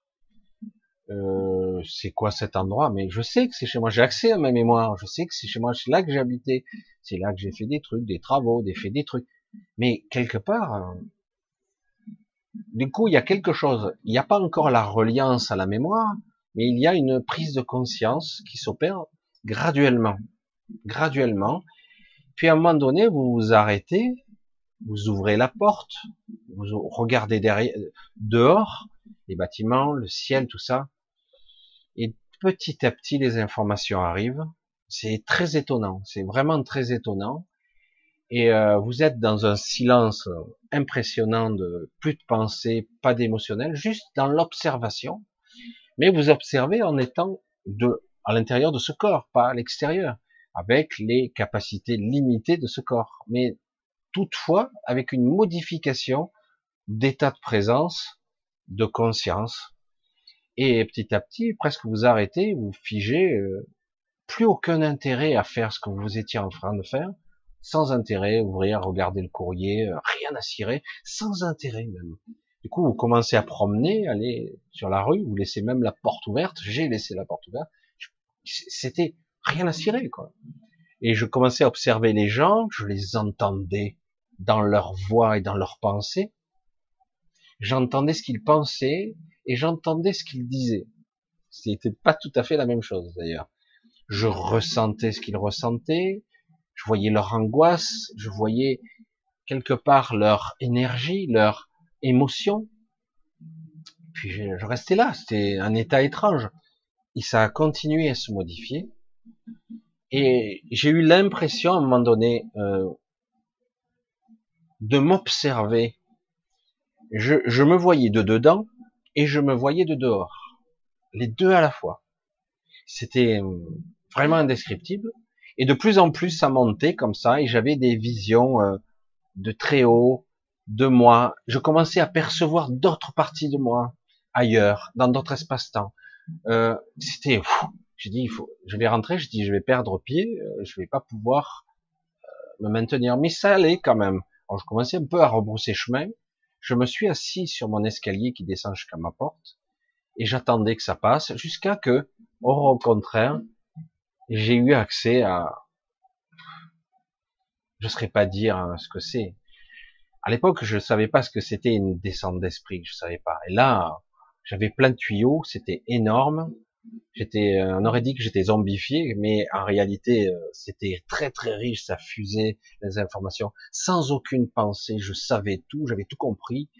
Et, euh, et surtout, ce qui est intéressant, c'est que c'est ça que j'aimerais vous communiquer. C'est pour ça que ça me, malgré parfois la souffrance humaine que je peux avoir, comme vous tous, les angoisses, les doutes, les incertitudes, c'est fatigant, c'est exaspérant, il y a ce bar de là, ça sert plus à rien, c'est chiant ben à ce moment-là, j'ai été heureux pendant un petit moment, heureux. Le vrai bonheur, c'est-à-dire, c'était pas important, c'était pas grave, mais vraiment pas. Et, euh, et je me souviens, je l'ai dit plusieurs fois parce que je l'ai vécu sur plusieurs, à plusieurs stades de ma journée, des fois en me levant, etc. Et là, je dis, je sais, est, j'ai compris, avec un sentiment euh, de bonheur extrême. Je sais, c'est bon, ça va, tout est ok. C'est pas grave en fait. Et ce sentiment-là, j'aurais aimé vous le communiquer. Et au bout d'un moment, à force de dire, ah, ça y est, je sais, j'ai compris, je sais, je sais. Et puis, j'atterrissais tout en douceur, mais très rapidement quand même. Et jusqu'à que souvent, et à chaque fois ça m'a fait ça, je sais, je sais. Euh, je sais quoi? Je sais quoi?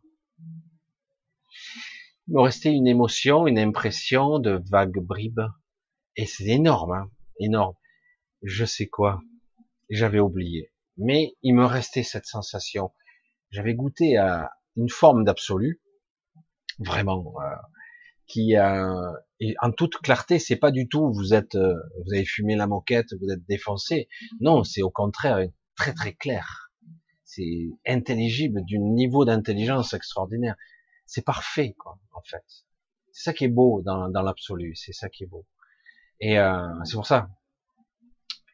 Et donc, quelque part, euh, ce moment, j'aurais aimé euh, vous le communiquer, vous le transmettre, parce que malgré tout ce qu'on tout ce qu'on va subir ad vitam aeternam pour certains, parce que c'est leur volonté qu'on soit emprisonné, limité, bridé, torturé même parfois. C'est dur hein, de le dire comme ça. Ici, et que beaucoup ne peuvent pas sortir de cette souffrance égotique. J'ai conscience de ça. Euh, Aujourd'hui, je, je m'aperçois que j'essaie de vous communiquer quelque chose qui, qui est à la fois très difficile pour l'ego et pour votre quotidien, et en même temps, j'essaie de vous parler de cet absolu dans lequel vous êtes vous aussi. Vous êtes tous connectés à ça, en tout cas tous ceux qui regardent, parce que ceux qui regarderont cinq minutes, ah, c'est qui, c'est con? Voilà, ceux qui disent ça, bah, eux, passe ton chemin, tu vas voir ailleurs. Hein. C'est pas le souci. Dans cet absolu, quelque part, cette connexion que vous avez tous, si vous vous vous avez pas peur entre guillemets de vous y plonger parce que c'est effrayant, c'est gigantesque, c'est incommensurable. Et euh, je dis souvent, c'est vraiment essayer de, vous avez l'impression de communier avec Dieu. Et après, quand tu comprends que la source de toute chose, et c'est encore plus grand, waouh, d'accord, euh, c'est déjà pas mal. Et donc en fait, cette communication, c'est avec vous-même que vous l'avez, une partie extraordinaire. Et, et vous, du coup, vous comprenez l'inutilité, la futilité même de ce que vous vivez là. Mais merde, là, je suis début, je souffre, je suis pas bien. C'est important, évidemment. C'est pour ça que je suis un peu attristé, parce que ça m'arrive aussi, mais j'arrive à m'en sortir heureusement, un peu plus vite, en tout cas. Mais que beaucoup de gens ne parviennent pas à arriver à une vision, même embryonnaire, une vision beaucoup plus haute de ce qu'ils sont. Et ils comprendraient qu'en fait, ça les, je dirais pas que ça vous guérirait, parce que vous souffrez, vous doutez toujours, vous êtes toujours attaché à cet émotionnel, attaché à vos croyances, euh, l'attachement tout simplement à votre famille, aux gens que vous aimez, aux êtres. C'est triste de perdre un être qu'on aime, etc. C'est très difficile ici, même si on est très croyant, etc. C'est il y a une amputation euh, qui est ah, qui est très très dure. Et donc quelque part, dans cette quête, c'est pas forcément par la méditation qu'on l'obtient. Ça peut être un chemin, mais pas obligatoirement. Euh, cette connexion à, un soi qui est pas omnipotent, omniscient, mais en tout cas qui s'en approche par rapport au différentiel d'ici, euh, et du coup d'être, de vouloir intégrer ce tout, cet absolu qui n'est pas encore l'absolu, mais qui est incommensurable, euh, est une magnifique quête. C'est pour ça que depuis toutes ces années, je parle de soi et d'esprit, de descente d'esprit. Je suis pas le seul à en parler. D'autres le parlent d'une autre façon, mais c'est pas grave. Chacun va utiliser leur dialectique. Euh, mais qu'importe, le but c'est d'arriver, qu'importe le chemin. Si on parvient à, à, un peu s'élever vibratoirement et après à être prêt à accueillir ce qu'on pourrait appeler l'esprit, euh, cette puissance entre guillemets, euh, cette présence euh, considérable qui est vous-même. Et parce que vous réaliseriez un, c'est pas grave, et qu'en plus, c'est magnifique. C'est, ça dépasse les mots humains.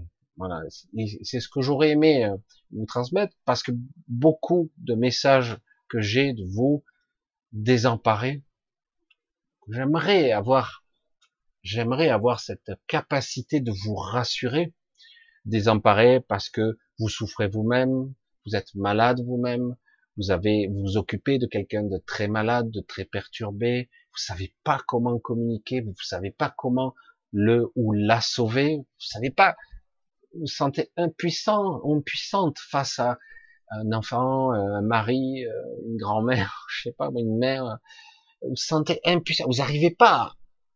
Qu'est-ce que je peux faire?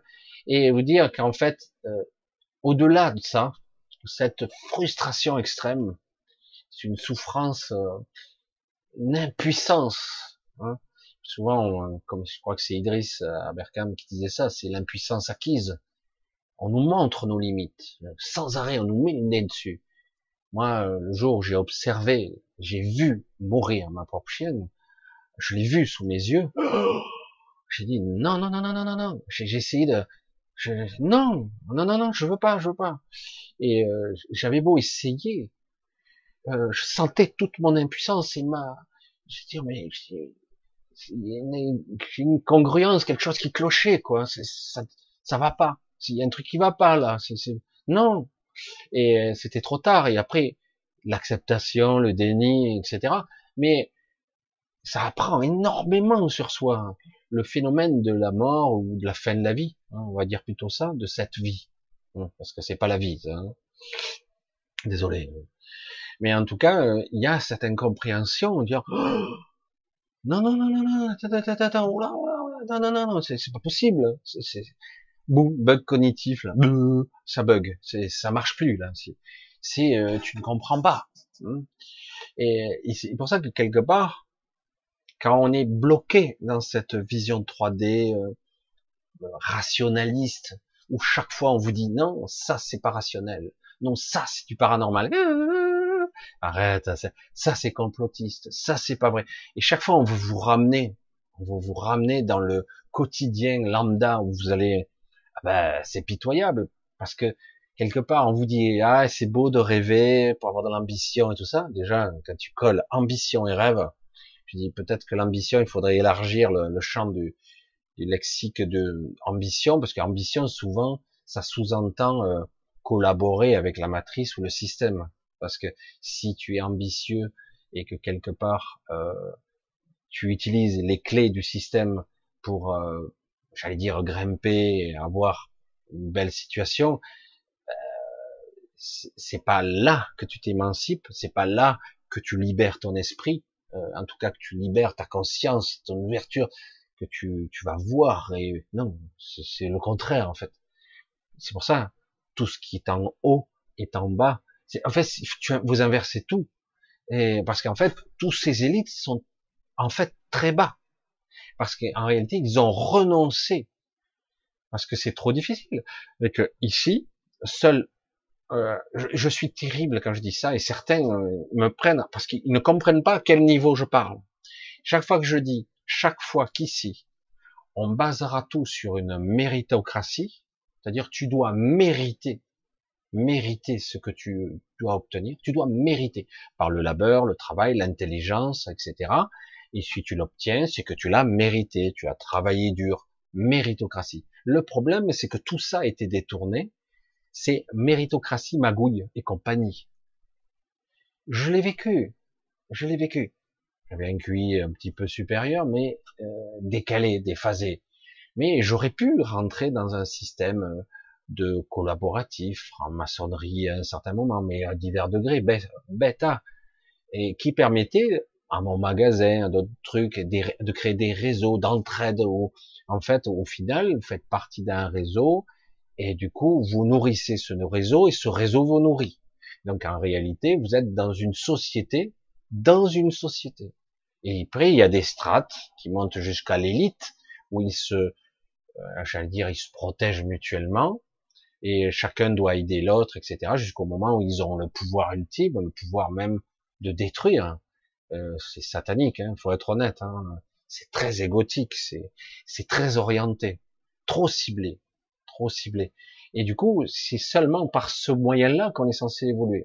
Je, m'en suis extrait, euh, je me suis retrouvé au chômeur et compagnie, alors que j'avais une potentialité de connexion. Euh, parce que moi, je me sentais pas, c'était pas possible, c'était pas mon truc. Et beaucoup de gens ont été approchés, parfois font partie d'un processus sans même savoir dans quoi ils sont. Il y a des gens, ils le font plus ou moins, ils ont quelques connaissances, et ils s'en perçoivent qu'ils ils sont des satellites d'un système, ils sont branchés dessus parce que euh, ça leur permet d'avoir des marchés hein, pour une entreprise, des, des, trucs, etc. Autrement, vous avez rien. Vous pouvez pas par vous-même l'obtenir. Ah oui, une appel d'offres, c'est le meilleur qui gagne. Et mon cul, c'est du poulet Non mais sérieux, hein? Non mais si tu fais pas partie, euh, tu, tu, montres pas patte blanche, ton marché, tu l'as pas. Hein tu l'as jamais. Il faut, alors il faut corrompre, il faut. Alors des fois, même en corrompant, eh ben, tu, as le marché une fois, puis tu, la deuxième fois, tu le perds déjà. Parce que à un moment donné, tu vas être approché. Si t'as pas compris le message, ben, tu, tu l'auras pas le coup d'après. C'est fini. Tu perds ton marché.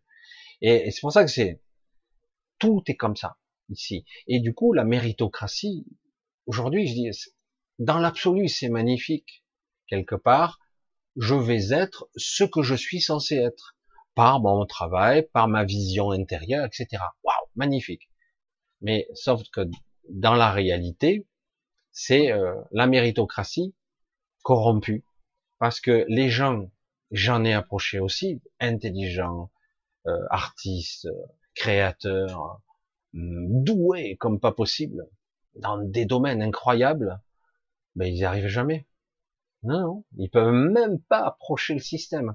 Ils arriveront à faire trois merdes et demi, ils arriveront jamais véritablement au succès. Les années vont passer et c'est terminé. C'est terminé. Ils auront eu euh, un petit succès embryonnaire, ils auront gagné quatre sous et demi, mais pas vraiment de quoi euh, pavoiser quoi dans l'absolu. Alors qu'ils certains obtiennent des résultats spectaculaires alors qu'ils sont nuls. Je sais pas comment dire autrement, mais ils ont joué le jeu. Ils ont bien joué le jeu euh, de façon pragmatique, ils ont bien obéi, ils sont avancés très très vite, ils ont gravi les, échelons comme on dit, et puis voilà. Et c'est ça qui est terrible dans ce monde, parce qu'en fait, on est pétri de ça. Et à la fin, euh, si t'as pas réussi, euh, c'est que t'es minable. Tu fais quoi dans la vie? Alors moi j'avoue que si on me pose la question, euh, c'est un petit peu compliqué. Alors, quand je dis, euh, si je dis youtubeur, ça fait bizarre, ça fait très cliché. Non, tu fais quoi? Tu fais de la politique? Ça m'arrive. Tu fais quoi d'autre? Tu conseilles? Ça m'arrive. Mais tu fais quoi en fait? Voilà, bref. Je sais pas, j'en sais rien. C'est, c'est très particulier.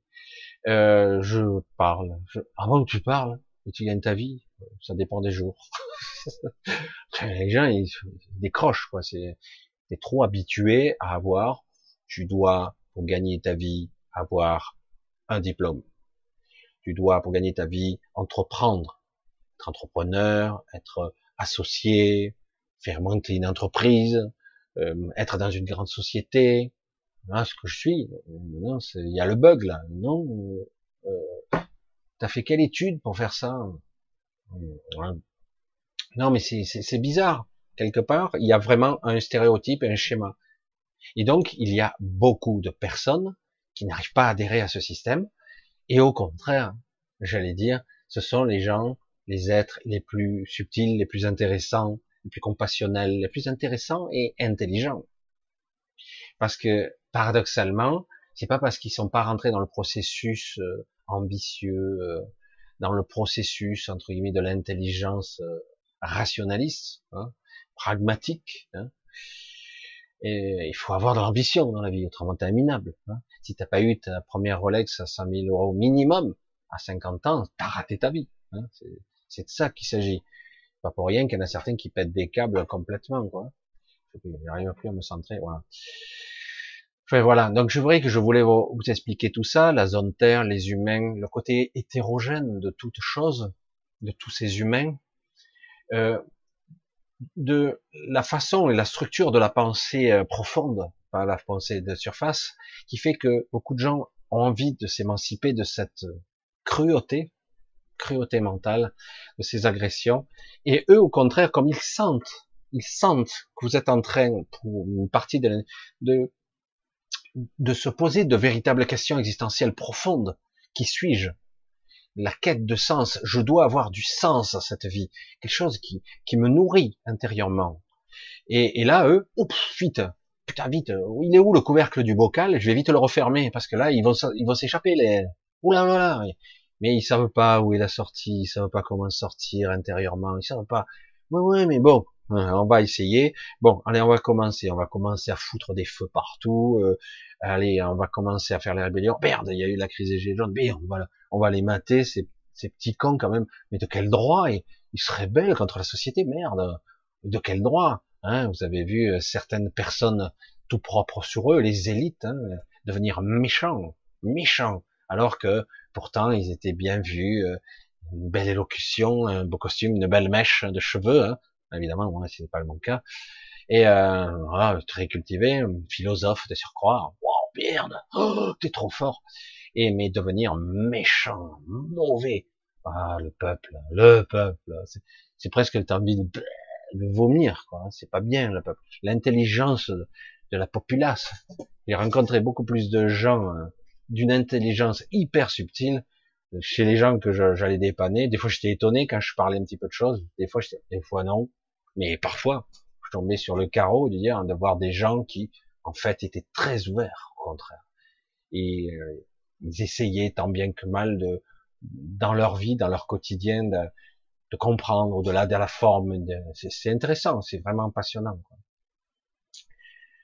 Enfin, non, mais c'est vrai que quelque part, dire qu'en fait les derniers sont les premiers, c'est très difficile de voir un, un clochard ou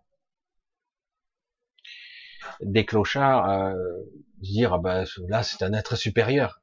Euh, T'en sais rien. Tu sais pas pourquoi il est comme ça, pourquoi il est abîmé physiquement, pourquoi euh, pourquoi il est schizophrène, pourquoi ça, pourquoi si, pourquoi il n'arrive pas à s'adapter, putain merde, fait chier quoi. Ah ouais, mais il fait pas d'efforts, il est feignant, etc. oui, mais le problème il est beaucoup plus complexe qu'il n'y paraît, beaucoup beaucoup plus complexe qu'il n'y paraît, parce qu'en réalité certains ne peuvent pas. Ce monde, il Certains, ils ouvrent les yeux, et des fois très tôt, malheureusement, pour certains jeunes adolescents, ils regardent le monde. Oh, mamma mia, hein, pour reprendre les termes un petit peu. Qu'est-ce que c'est ce monde de taré, quoi? Oh Il faut faire ci, il faut faire ça pour avoir, il faut se vendre, il faut ça. C'est terrifiant, terrifiant. Euh, c'est quoi ce monde de délirant, de malade mental? Rien. De... Je veux pas être comme ça. Je, je suis pas ça, ça ne m'intéresse pas. Alors c'est ça qui est terrible. Hein. Du coup, vous avez des suicides, des gens schizophrènes ou qui qui veulent se se beurrer la gueule. C'est l'alcool, c'est parce que le monde qui vous entoure ne vous intéresse plus. Vous savez pas comment trouver un équilibre, je vais dire psychique et métapsychique, puisque c'est à la fois intérieur et extérieur. Euh, euh, comment trouver cet équilibre? Comment euh, alors que quelque part euh, je sens que ma vie s'en va, tu vois, ça arrive à 40 ans, ou 50 ans, ou 60 ans, moi j'approche les 60, tu te dis, putain, ma vie elle se glisse, puis c'est maintenant, il faut que je réussisse quelque chose, ça c'est de l'ego, ça c'est encore de l'ego. Non, non, non, cherche en toi plutôt, c'est plus important, on s'en fout, c'est pas important. Juste être en accord, en harmonie avec soi, c'est pas si évident que ça. Quand surtout on a des décennies de programmation de, derrière, des décennies, et de dire aux gens, c'est pas grave, c'est bon, tu gagnes pas 10 000 euros par mois, ah non, ben tant pis, pas 5 000, ah non, en ce moment je suis plutôt à 500, ah ben écoute, euh, c'est pas grave, c'est pas grave, euh, c'est vrai qu'il faut de l'argent pour vivre, mais quelque part, tu ne dois pas te stigmatiser pour ça. Euh, c'est pas un critère de d'intelligence, euh, d'évolution, euh, pas du tout, pas du tout. et, et c'est ça qui est terrible parce que justement, on a tendance à, à, subir le jugement des autres. Qu'est-ce que tu fais dans la vie? Alors, t'as quel âge? Ah ouais, ah t'as une maison. Euh, ah, si, ah ouais, t'as une maison sur la Côte d'Azur Non, pas vraiment. Et etc., etc. Donc il y a toujours ce, ce regard. Et quelque part aussi, c'est flatteur, euh, c'est sympa, mais pour reparler de certaines personnes qui ont réussi à obtenir ça et plus, des fois, pas simplement quelques petits privilèges, mais une belle propriété, voire une deuxième, etc. Waouh, mon entreprise elle marche bien. Mais souvent, on s'aperçoit que malgré tout ça, il y a toujours ce vide à l'intérieur. Je l'appelle la semaine du vide en ce moment. J'en ai parlé un petit peu dans certains mails d'ailleurs. Et j'ai dit, en ce moment, je perçois le vide chez certaines personnes, et plus pour chez d'autres, un grand vide même, qui est, qui est une forme de tristesse. C'est plus, c'est pas de la, c'est un peu de la frustration, mais c'est plus de la tristesse et du vide. Parce que quelque part, euh, vous avez l'impression de ne plus avancer. Alors qu'en réalité, c'est l'ego qui vous trompe et qui vous leurre. Vous n'avez besoin de rien. Vous avez besoin juste d'être et de vous calmer sereinement, d'être posé. Mais qu'est-ce que j'en ai à foutre quoi? Mais vraiment. Un jour, vous constaterez ce que j'ai dit, comme dans les rêves. Inutilité, futilité, sans intérêt. Toutes les choses que vous faites, vous constaterez qu'à 99%, je n'exagère pas, c'était inutile dans votre cheminement, dans votre évolution. Inutile. Mais euh, on vous occupe, on vous assaille, vous perdez votre temps, votre vie. Vous voyez le sablier, imaginez que les grains de sable c'est votre vie. Eh ben vous les perdez parce que vous faites pas ce que vous voulez. et qu'il faut manger, casser sa croûte, etc. Et qu'il faut être comme si, et que vous avez la peur au ventre. Quand j'ai perdu mm, en, c'était en 95, putain, ça date un moment. J'étais à l'usine, je, je, je, perdais mon boulot quelque part, hein, je l'ai un peu provoqué. Euh, une peur m'assaillait. J'étais bombardé de cette peur. Pourtant, j'ai fait plein de trucs derrière, hein, mais je, je me voyais devenir clochard. J'avais cette peur viscérale accrochée. Je vais devenir clochard, un pauvre con, un de, ces misérables. C'était terrible. Je ne le suis pas devenu. On est quelques années plus tard quand même. Je ne suis pas devenu. Je dis c'était pas dans mon programme, c'était pas pour moi entre guillemets. Ça veut pas dire que les autres sont des. Pas du tout. C'est pas ce que je dis. Chacun aura son schéma. Et il, je fais un petit clin d'œil à quelqu'un que j'ai connu, qui est décédé aujourd'hui, qui avait, qui parlait de son maître, d'une certaine façon, son maître. Et qui était un clochard, qui vivait dans les rues. Et elle disait, il m'a tout appris euh, sur l'ouverture de l'esprit, euh, la connexion, etc. Et elle me, elle me parlait comme ça, et c'était énorme, parce que c'était euh, extraordinaire. Un maître, en fait, il vit dans la rue, au jour le jour, il ne cherche rien, il n'attend rien, il est là, euh, contemplatif. Je dis, putain, tu vois un type de ce système, tu dis, c'est un feignant, quoi, c'est tout. Mais quand tu l'entends parler, que tu parles, ah ouais, il y a, y a autre chose, quoi. Tu te dis, c'est étonnant, c'est pour ça que je dis, ne jugeons pas trop vite. Hein. Après, c'est vrai que euh, certaines ne sont pas destinées à vivre très vieux non plus. Et du coup, ils ont dans la rue, qu'on le veuille ou non, une dégradation physique et mentale qui est très très rapide. Mais quelque part, c'est leur chemin. C'est comme ça. Euh, d'autres vivant même très très jeunes. Il y a d'autres gens euh, qui sont euh, très philosophes, etc. Et ils ont à peine 17 ans. Et d'autres qui sont très obscurs parce qu'ils ne voient et ils ont compris le système. Ils ont compris dans quoi, dans, dans cette prison, que tout était pipé, tout était mensonge. Mais le problème, c'est qu'ils n'ont pas atteint c'est de la maturation, la maturité, mais la maturation, le temps nécessaire qu'il leur fallait pour comprendre qu'ils sont capables d'avoir une vision haute aussi, et de comprendre ça. Et, et du coup, après, décédé ou après vie, qu'importe, la jonction se fera automatiquement, puisque vous, l'avez déjà connecté avec cette partie haute. Mais tant qu'on reste dans une vision basse, j'allais dire au-dessous des nuages menaçants, les Grégor qui est prêt à vous accabler, de foudroyer à tout instant, et en plus que vous voyez aucune issue, aucune sortie de l'extérieur, non, aucune. Toutes les issues sont à l'intérieur de vous, et il y a tous les passages possibles. C'est vrai que après il y a les compromis, les entre-deux, le côté astral. En ce moment, astral me fait sourire. Il y avait longtemps il y avait longtemps. Je revois encore des, là en ce moment, il y a plein de belles canalisations d'Ashtar, du commandant Ashtar. Oh, je, je, jubile, je jubile. Les sauveurs, nos frères des étoiles. Hein. Donc je dis, waouh, la superbe canalisation astrale, magnifique. Oh, ça doit faire dix ans que je l'entends. Dix ans. C'est vrai qu'on entend beaucoup plus depuis, oh, mais quand même, sept ou huit ans quand même. Euh, mais c'est vrai que c'est énorme, quoi. Et euh, c'est intéressant la, la canalisation. Euh, Ashtar, euh, c'est, c'est, moi j'ai toujours suivi, hein, c'est les belles aventures. Bon, maintenant c'est moins intéressant. Je veux dire, il n'y a plus rien de nouveau, quoi. Donc euh, c'est pour ça. Et quelque part, vous voyez bien que c'est à vous de vous débrouiller, quoi. Le soutien, vous pouvez l'avoir par votre intériorité, parfois par des synchronicités. Ça peut arriver à vous aider de l'extérieur, mais ça passe d'abord pour votre intériorité, c'est compliqué. Mais euh, si vous attendez le commandage star, euh, vous attendrez longtemps, j'en ai peur. Et, euh, et d'autres, et d'autres. Et je comprends qu'on ait besoin et ça, fait recette, hein, oh, ça explose ça, parce que c'est tellement optimiste. Enfin, souffre tant ici dans cette matière? Enfin, un sauveur. Putain, fais chier, Michel, tu fais chier, tu me casses le mythe, merde, tu m'emmerdes. Je dis, mais tu le sais, au fond de toi, tu le sais, non? Que quelque part, la solution, ça viendra de toi.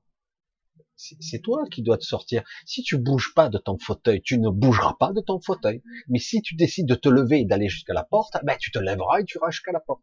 Mais si tu restes assis, tu crois que la porte va venir à toi? Je sais pas. Eh, je sais pas. C'est toi qui raisonnes. C'est vrai que c'est très pragmatique ce que je dis, mais c'est c'est ça l'analogie. À un moment donné, il faut quand même te dire euh, l'analogie, la phrase, la parabole, qu'importe. Euh, aide-toi et le ciel t'aidera.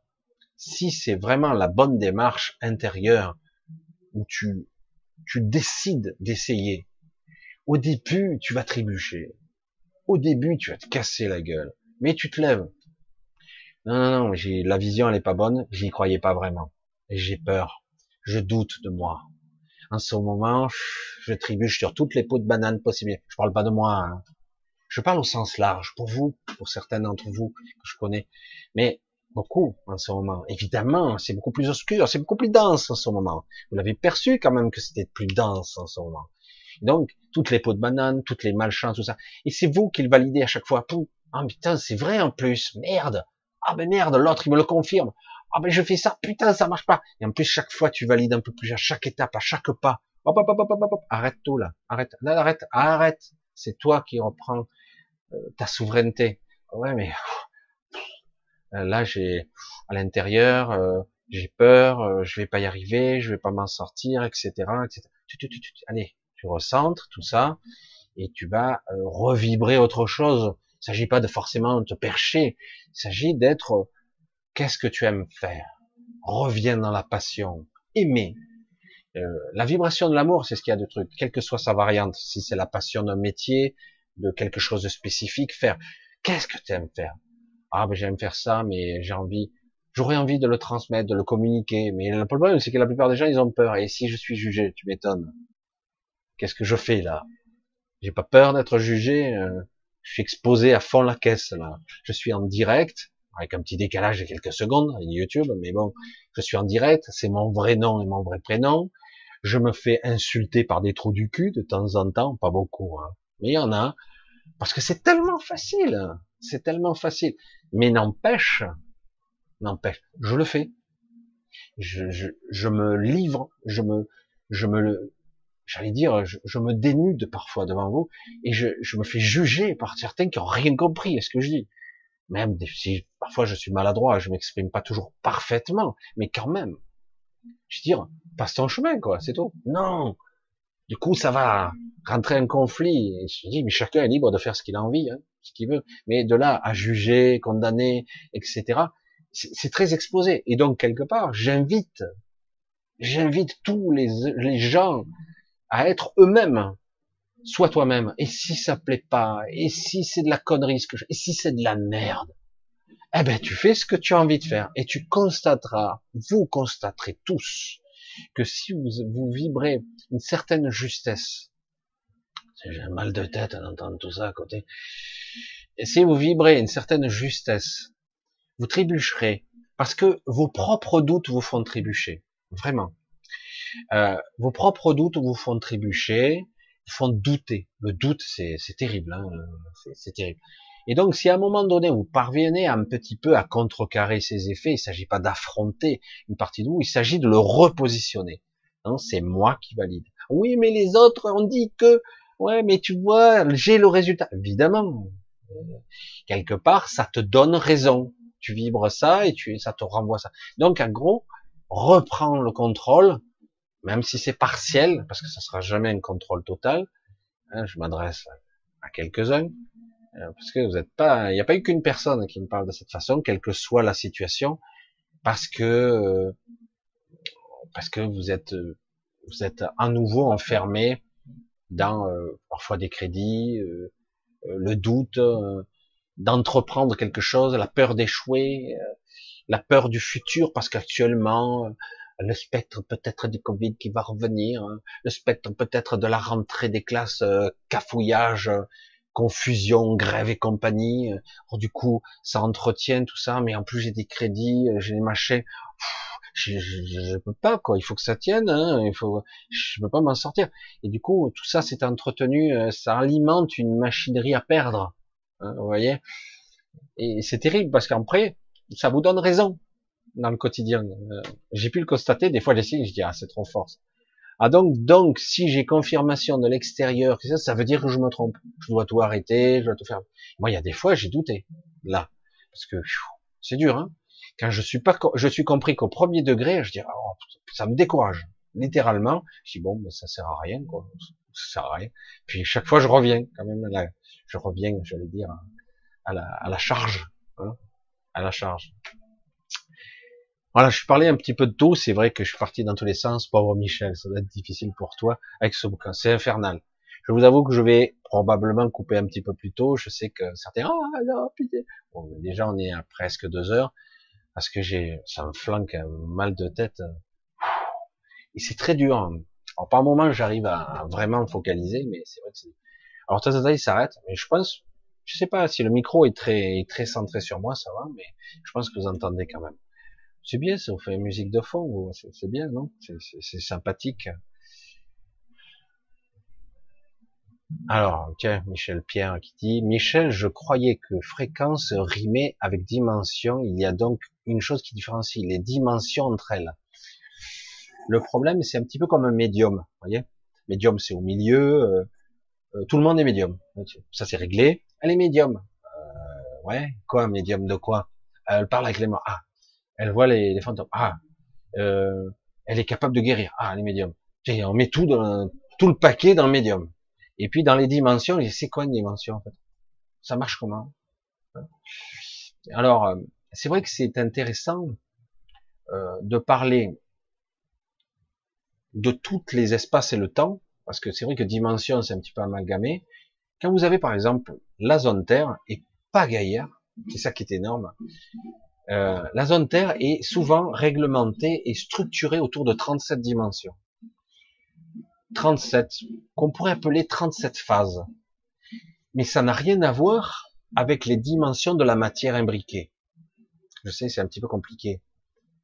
Euh, imaginez que si vous utilisiez un cube, un cube de 1 mètre, 1 mètre sur 1 mètre sur 1 mètre, donc 1 mètre cube, et que il n'y a pas d'espace vide.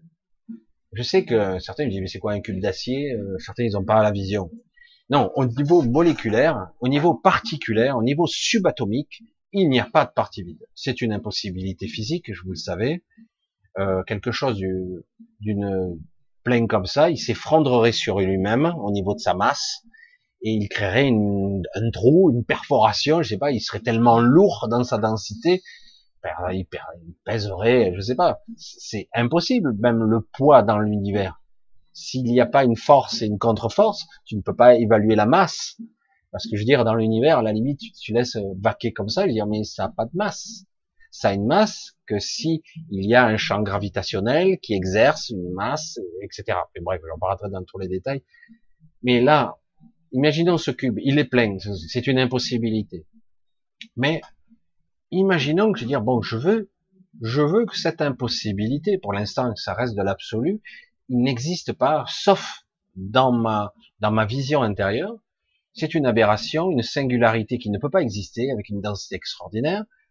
Donc, quand on regarde à l'extérieur un autre, un autre mètre cube de l'univers, je veux dire, ben en fait, dans ce mètre cube de l'univers, si je l'observe avec ce, ces sens que j'ai là, cet univers, j'ai dit, ben, je verrai, il y aura des particules de lumière, des photons, euh, des neutrinos, euh, des particules subtiles, peut-être du gaz, je sais moi.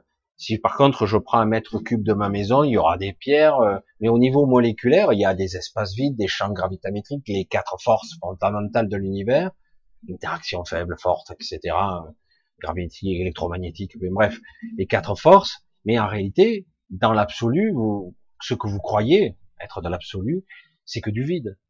Ce sont des forces qui vous donnent l'apparence de la matière dense. Mais en réalité, c'est pas dense. Il y a beaucoup plus d'espace vide. Mais en réalité, c'est faux. C'est pas comme ça que ça existe. Si je change de fréquence, parce que chaque matière vibre à une fréquence particulière, un organe, une matière, du bois, du plastique, une pierre, chaque matière vibre à une fréquence spécifique. Mais elle reste, euh, j'allais dire, enclavée dans des limites de cette dimension. Si je passe une autre dimension, la matière vibre à une autre fréquence, etc., qui va s'imbriquer dans ce fameux mètre cube. Donc en gros, il y a presque une infinité de particules, de molécules, d'assemblage de matière, manifestées ou pas, qui, qui peut vibrer à différentes fréquences, qui fait que ce cube, qui était à la base complètement compact, sans espace vide, je sais pas si vous me suivez parce que c'est compliqué, mais pour ceux qui connaissent un petit peu le BABA, ils comprendront un petit peu. En fait, on s'aperçoit que pour que ce cube puisse être articulé dimensionnellement, qu'il puisse exister dans tous les espaces-temps, dans toutes les dimensions, il faut que toutes ces parties puissent avoir des parties vides pour qu'il y ait du mouvement. Si c'est plein, il n'y a pas de mouvement, c'est figé. Si par contre, certaines parties, tiennent la partie A, la partie B, elles ne sont pas la même fréquence, elles peuvent, je suis là, moi, c'est moi qui suis là, non, c'est moi qui suis là, non, c'est moi qui suis là. Mais ils sont là sur le même espace, mais pas au même moment, pas la même fréquence, donc temporelle et fréquentielle. Aïe. Bon, ça va, c'est reparti. J'ai eu un, joli trou.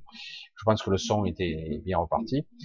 Donc, en vérité, c'est le même espace est occupé, mais ça, du coup, ça crée un mouvement, et il peut y avoir une infinité comme ça de fréquences différentes qui font que ce mètre cube de matière pleine euh, font cohabiter un millier de cubes avec de la matière qui vibre à des différentes fréquences. Un millier, un million, un milliard, mille milliards. Euh, c'est ça. En fait, en réalité, l'univers est ça en partie. Pas que ça non plus. Et du coup, ce qu'on croit être le vide, c'est du plein. C'est plein, mais parce qu'on n'est pas à la bonne fréquence, donc on ne voit pas. C'est comme si quelque part, ici, eh ben, il y a une autre Terre, mais une autre fréquence, euh, et qui existe et cohabite, mais qui n'est pas du tout pareil. À cet endroit précis où je suis, ben il y a une autre terre. En fait, c'est un rocher. Euh, il n'y a pas Michel qui parle devant sa caméra. C'est autre chose. Mais euh, c'est à notre fréquence. Ça, ce sont les dimensions, en fait. Il faut changer de fréquence pour atteindre. Mais après, il y a d'autres paramètres qui peuvent, parce que dans le monde du subatomique, réside ce qu'on appelle euh, le temps zéro ou le temps négatif. C'est compliqué parce que en réalité, euh, dans le subatomique, euh, les lois qui régissent, j'allais dire le, le, monde gigantesque jusqu'au l'univers lui-même, tout ce qui régit, les lois ne sont pas les mêmes. De la matière, de l'assemblage, de la conscience, de la supraconscience, du temps lui-même n'est pas le même. Donc, c'est étrange que dans l'infiniment petit, ce qui structure, ce qui crée la matière dans l'infiniment grand, n'a pas les mêmes règles fondamentales en, en dessous qu'en dessus, je vais dire. En fait, c'est pas, c'est une image complètement stupide, erronée, mais c'est pas du tout les mêmes règles de réalité. Et c'est comme ça que, en fait, il y a engrammé, entre guillemets, dans l'infiniment petit, le programme de ce que va être la dimension fréquence 003, 005, 007, 0... qui, en fait, si on arrive à assembler le tout, ça crée la totalité, qui est compacte. Donc la réalité ne peut se mouvoir que de cette façon-là, en articulant différentes fréquences, différentes phases de certaines réalités. Il peut y avoir en plus des phases intermédiaires, c'est ce qu'on appelle les, les interphases. C'est ça qui est terrible en plus, c'est plus compliqué. Il peut y avoir des phases entre deux, où on est nulle part, et on est aux deux endroits à la fois. C'est pour ça que parfois les voyageurs, comme je fais partie, parfois se retrouvent un peu déphasés. Il y a quelque chose qui colle pas et on n'arrive pas à se recentrer parce qu'on s'est retrouvé entre deux. on n'est pas piégé. C'est le coup que quelque part il faut se recentrer parce que toujours le fil conducteur, c'est nous-mêmes. Nous nous sommes, il y a des endroits de nous-mêmes où nous ne sommes pas faits de matière. Nous ne sommes même pas faits d'énergie. Quelque part, je suis ailleurs, en train de, projeter un avatar dans la matière, qui est Michel Ribes, et euh, en même temps qui est à d'autres endroits, qui peut être dans l'astral, à d'autres endroits. C'est pour ça que c'est assez étrange et déconcertant de comprendre ça, mais en fait, il y a toujours le même flux, la même impulsion du départ qui va interpréter et créer des personnalités, des choses différentes. C'est très compliqué. Mais en réalité, la source, c'est la même. C'est toujours la même. Elle passe à travers un prisme de lumière, et ça crée d'autres choses, mais en réalité, la source c'est la même. Si vous coupez le lien ici, ça éteint toutes les autres automatiquement. Par contre, si vous coupez un peu plus bas, ça ne coupe pas le haut. Comme euh, je le disais de façon simpliste, c'est pas parce que la fleur meurt d'une plante que la plante est morte. La plante n'est pas morte, c'est seulement la fleur qui est morte. Elle a eu son cycle de vie pour fertiliser, créer sa graine et compagnie, pour le, pour le pollen et compagnie. Mais euh, c'est pour ça qu'il faut bien comprendre que la mort, c'est pas ça. Nous ne sommes pas euh, la source de notre être là, c'est pas vrai. Hein. Et donc, quand la fleur euh, se fane, c'est qu'elle a fini son cycle, qu'elle va faire sa, ses graines ou son pollen, qu'importe, et elle a fini son processus, etc. Mais la plante en elle-même, elle est toujours vivante. Et même l'idée de la plante, la plante est ailleurs. C'est ça qu'il faut. C'est pour ça qu'il faut bien comprendre tous ces concepts pour bien comprendre qu'en fait ici on est, on croit qu'on est, on est emprisonné d'une certaine façon. Et ils font tout, ils font tout pour qu'on le croit et pour nous accabler. Ils nous occupent avec le théâtre de Guignol tous les jours. Ils nous occupent. Ils nous empêchent de chercher, de comprendre, de puiser en nous. On perd notre temps, notre vie quotidiennement, tous les jours, tout le temps. Et on se lève fatigué, accablé en ce moment, parce qu'on a une pression énergétique considérable. Et là, c'est dur, c'est très difficile, c'est très pesant, c'est poisseux presque, tellement c'est, c'est épais. Voilà, c'est pour ça que là, je suis un petit peu sorti de la question, mais, mais euh, voilà, c'est pour ça que c'est très, très, très, très, très complexe. Mais ça demande quand même une certaine réflexion, euh, ce que beaucoup ont commencé à faire. Mais vous avez vu depuis quelques années euh, l'accélération des programmes pandémie, nanana, les grèves, les machins, les incendies, les trucs, les trucs politiques, le terrorisme, ça n'a pas arrêté les manipulations, les mensonges, etc. Comme ça, on vous occupe, on vous fait voter des lois liberticides, etc. Et comme ça, petit à petit, on referme la boîte. Hein ça, non, non, non, non, non, on remet le bocal là. Il faut vite revisser, il faut vite resserrer le truc, d'accord? On va vite resserrer, on va vite refermer le bidule. Et, et le but, c'est ça, le contrôle. Le contrôle, ça marche euh, pas longtemps, très vite. Qu'on le veuille ou non, je veux dire, euh, c'est ce que j'ai toujours dit. Tu veux fermer, enfermer la vie, il n'y a pas de problème, hein, même si la vie est très distordue ici, et très embryonnaire, elle trouvera un chemin, toujours. Donc, euh, c'est peine perdue ce qu'ils essaient de faire. Même si on pourrait croire que, par exemple, en Chine, etc., ils ont réussi grâce au crédit social, etc., ce qu'ils veulent faire ici, à contrôler, mais c'est pas si parfait que ça, en réalité, et on s'aperçoit qu'en réalité, il se passe beaucoup de choses. Euh, il y a beaucoup de laboratoires euh, dans le monde où ils créent, ils essaient de faire des tests, mais ça ne veut pas dire pour autant que ce sont des alliés. Chacun fait ses expériences pour contrôler son troupeau, pour contrôler ses humains, pour pas qu'ils s'émancipent, pour pas qu'ils se libèrent, eux, ils diront, c'est pour la sécurité. Tu me prends pour un con Bien sûr, évidemment. Je veux surtout pas que tu te libères, hein, surtout. Je veux pas que tu prennes le temps à toi pour prendre, pour euh, comprendre des concepts beaucoup plus vastes que c'est quoi l'esprit, c'est quoi la conscience, qui suis-je fondamentalement. Je parle pas du personnage. Oh, j'étais quelqu'un d'autre avant. Non. Qui suis-je en tant qu'être? Euh, Comment, à, à quoi j'aspire réellement à me libérer, à rentrer chez moi? C'est quoi ma source? Elle est où? Comment je la reçois Comment je l'aperçois? Mm. Eh ben, a tout un sujet. J'ai une batterie boum boum, euh, je vais finir en transe euh, chamanique là si ça continue. Parce que là j'ai une batterie à côté. Mais le rythme n'est pas très régulier. Euh, voilà, ça vous fait rire, hein Mais moi non, ça me fait pas rire du tout. Arrête. Bruno, au fond de la classe, ne rigole pas. Non, je plaisante. Euh, bref. Allez, on va essayer de voir un petit peu si je vois quelque chose d'autre. C'est vrai que ça a été un petit peu perturbé ce soir, mais j'espère quand même que j'ai réussi à développer un petit peu ma, pensée, on va le dire comme ça. Ah tiens, qu'est-ce que c'est ça? Ah bah tu m'étonnes. Hein. La représentation de la Terre, euh, en plus, ça n'a pas d'intérêt, hein, les scientifiques, de sortir des sentiers battus. Hein, ça n'a pas d'intérêt. Hein. En plus, ils te sortent la certitude, ça a été cartographié et tout. Je dis, ah ouais, mais pourtant, c'est tout faux, quoi. Je suis sur mon nez qui rame. Hein, ah d'accord. Ouf, tard. euh, quantique, subatomique, infra-subatomique, des niveaux de conscience absolument marines. Euh, dans la matière qui nous anime, c'est difficile de dire comme ça, parce que ça paraît faux quand je l'entends, et pourtant, euh, notre matière est animée par notre conscience, certains diraient notre âme, notre esprit, notre connexion. Cette matière est animée comme une poupée, d'accord? Euh, Donc, la vie passe un peu à travers la matière et on lui donne des instructions de forme. Ça lui donne le corps. Mais si on regarde dans l'atomique, le subatomique, infiniment, infiniment petit, petit, petit, petit. Hein, ça va où jusqu'où là? Ça, va loin. Hein?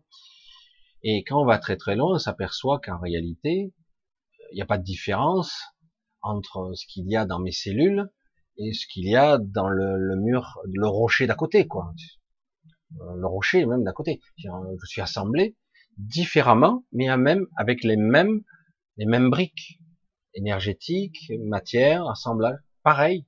Il n'y a pas de différence, seulement l'assemblage est orchestré différemment par euh, une conscience qui se trouve au-delà, au-delà de la matière elle-même, qui se retrouve presque dans les espaces vides, j'allais dire. Moi, j'appelais ça souvent l'océan de la conscience, qui se trouve euh, dans la matière ou même entre la matière, mais c'est difficile de le définir comme ça, puisque les dimensions, justement, à ce niveau-là, sont extrêmement intriquées c'est pas aussi structuré qu'en surface, j'allais dire, au-delà de l'atome, dans la structure moléculaire et au-delà. Euh, c'est pour ça que c'est très complexe de, définir tout ça, mais il y a un océan de conscience qu'on peut appeler supraconscience, là véritablement. On a un petit peu perverti un peu trop rapidement, je l'ai déjà dit il y a longtemps, mais quand on parle d'être supraconscient, moi, j'aurais tendance à dire d'être dans le supramental ou l'hypramental par moment, euh, plus que dans la supraconscience. Honnêtement, ici, je ne vois pas euh, d'être capable d'être dans la supraconscience, puisque la supraconscience, c'est quelque chose qui se trouve en nous-mêmes, euh, au-delà de la matière elle-même, un océan de conscience. Qui est la supraconscience, qui est la, le support même de la source? C'est ça, qui est partout et en nous, partout, autour de vous, dans, j'allais dire, les dimensions, les machins, partout, au-delà de la forme. Et c'est vrai qu'on n'arrive pas à conceptualiser puisque on a tendance mentalement à visualiser l'univers qui nous entoure en trois dimensions, même si on essaie d'y intégrer partiellement le temps lui-même, qui serait une quatrième, mais on a du mal, on n'arrive pas à, visualiser les multiples dimensions qui sont très très complexes. Une infinité de dimensions, mais après il y a les dimensions spatiales qui sont autre chose, qui fait que, qui permet d'établir des passerelles entre les dimensions aussi. la multidimensionnalité, lorsque tu dis, par exemple, cet univers-là, cet, endroit de l'univers est un univers vaste, ici en 12 dimensions. Mais cette zone-là est en 17 dimensions. Oh putain, c'est dingue quoi. C'est pour ça que c'est très complexe. Et de dire qu'au-delà de la forme, au-delà même de la manifestation, au-delà de l'énergie elle-même, il y a l'intentionnalité qui crée la matière, qui engendre la manifestation, le programme, on pourrait dire. Certains diraient juste à ce niveau-là, une sorte d'ADN cosmique, une ADN, une, intention programmée dans l'avant-matière, dans même juste avant l'énergie. Une intention. Voilà, ça, tu tends vers la vie, tu te démerdes, tu produis la vie. Parce que s'il n'y a pas ce programme-là, rien ne se passe. La matière reste inerte, l'énergie reste inerte, il se passe rien. Tout s'éteint, tout s'arrête. Plus de mouvement, plus d'intention. Et c'est pour ça que c'est très très complexe. Niveau de conscience, niveau euh, supraconscient, ici c'est très difficile de s'y maintenir. Certains prétendent l'avoir atteint, c'est un niveau plutôt de supramental que de supraconscience. La supraconscience, c'est vraiment quelque chose d'assez large. Et on pourrait dire peut-être que c'est graduel. Une conscience élargie, une conscience encore plus profonde, une conscience d'avant le soi, etc.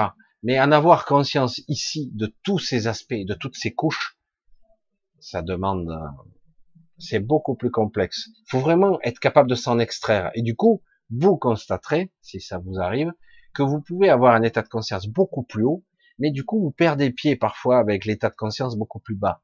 Et quand vous essayez de transmettre, donc je dis, ça veut dire, bien ce que ça veut dire, c'est que quelque part, l'écran qui s'éteint, j'ai l'écran qui s'éteint. Bon, c'est pas grave. Donc ça prête, ça, ça qu'on a un état de conscience qui est extrêmement limité, un champ de conscience. Jamais à m'aligner.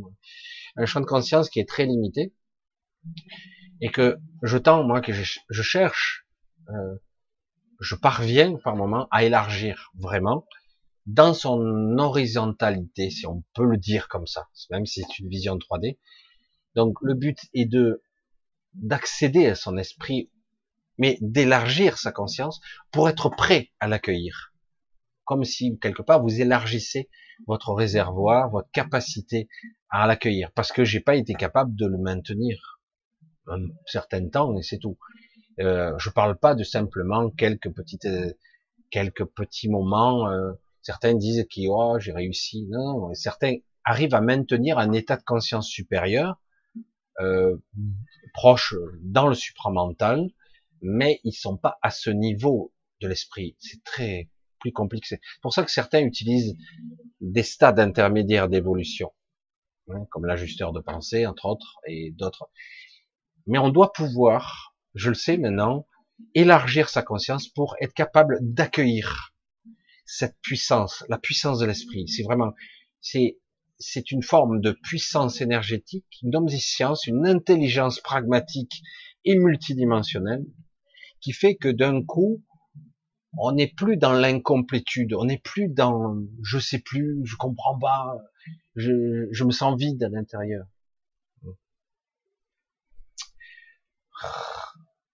Voilà, ça vient de s'arrêter à côté, c'est bon.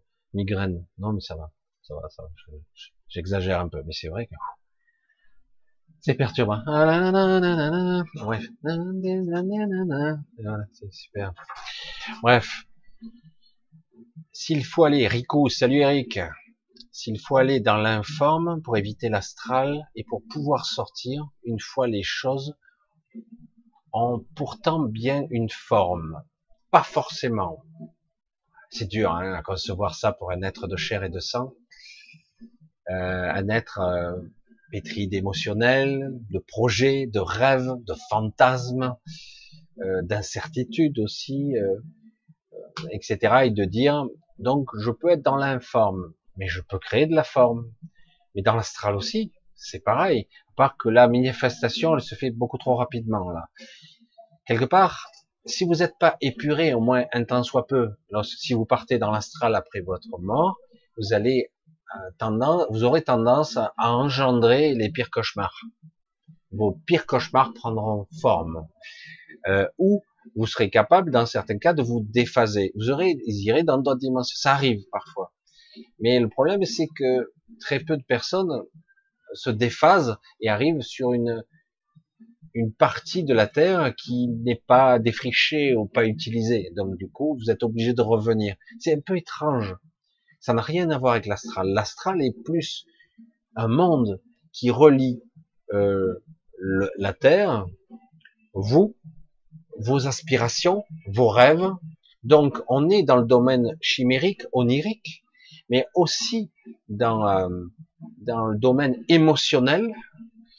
si vous maîtrisez pas un tant soit peu tous ces facteurs émotionnels, euh, culpabilité, euh, vos aspirations de meurtre pour le voisin, je caricature, mais je plaisante un peu, mais à peine des fois.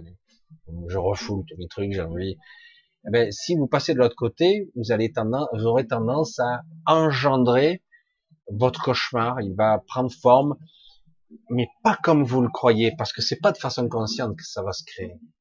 C'est pour ça que quelque part, si vous n'êtes pas capable d'aller dans l'éther ou dans d'autres dimensions, d'autres aspects de cet univers, parce que l'astral est vraiment, c'est, moi je le dis, c'est un, c'est le prolongement du mental, mais c'est un mental purement émotionnel.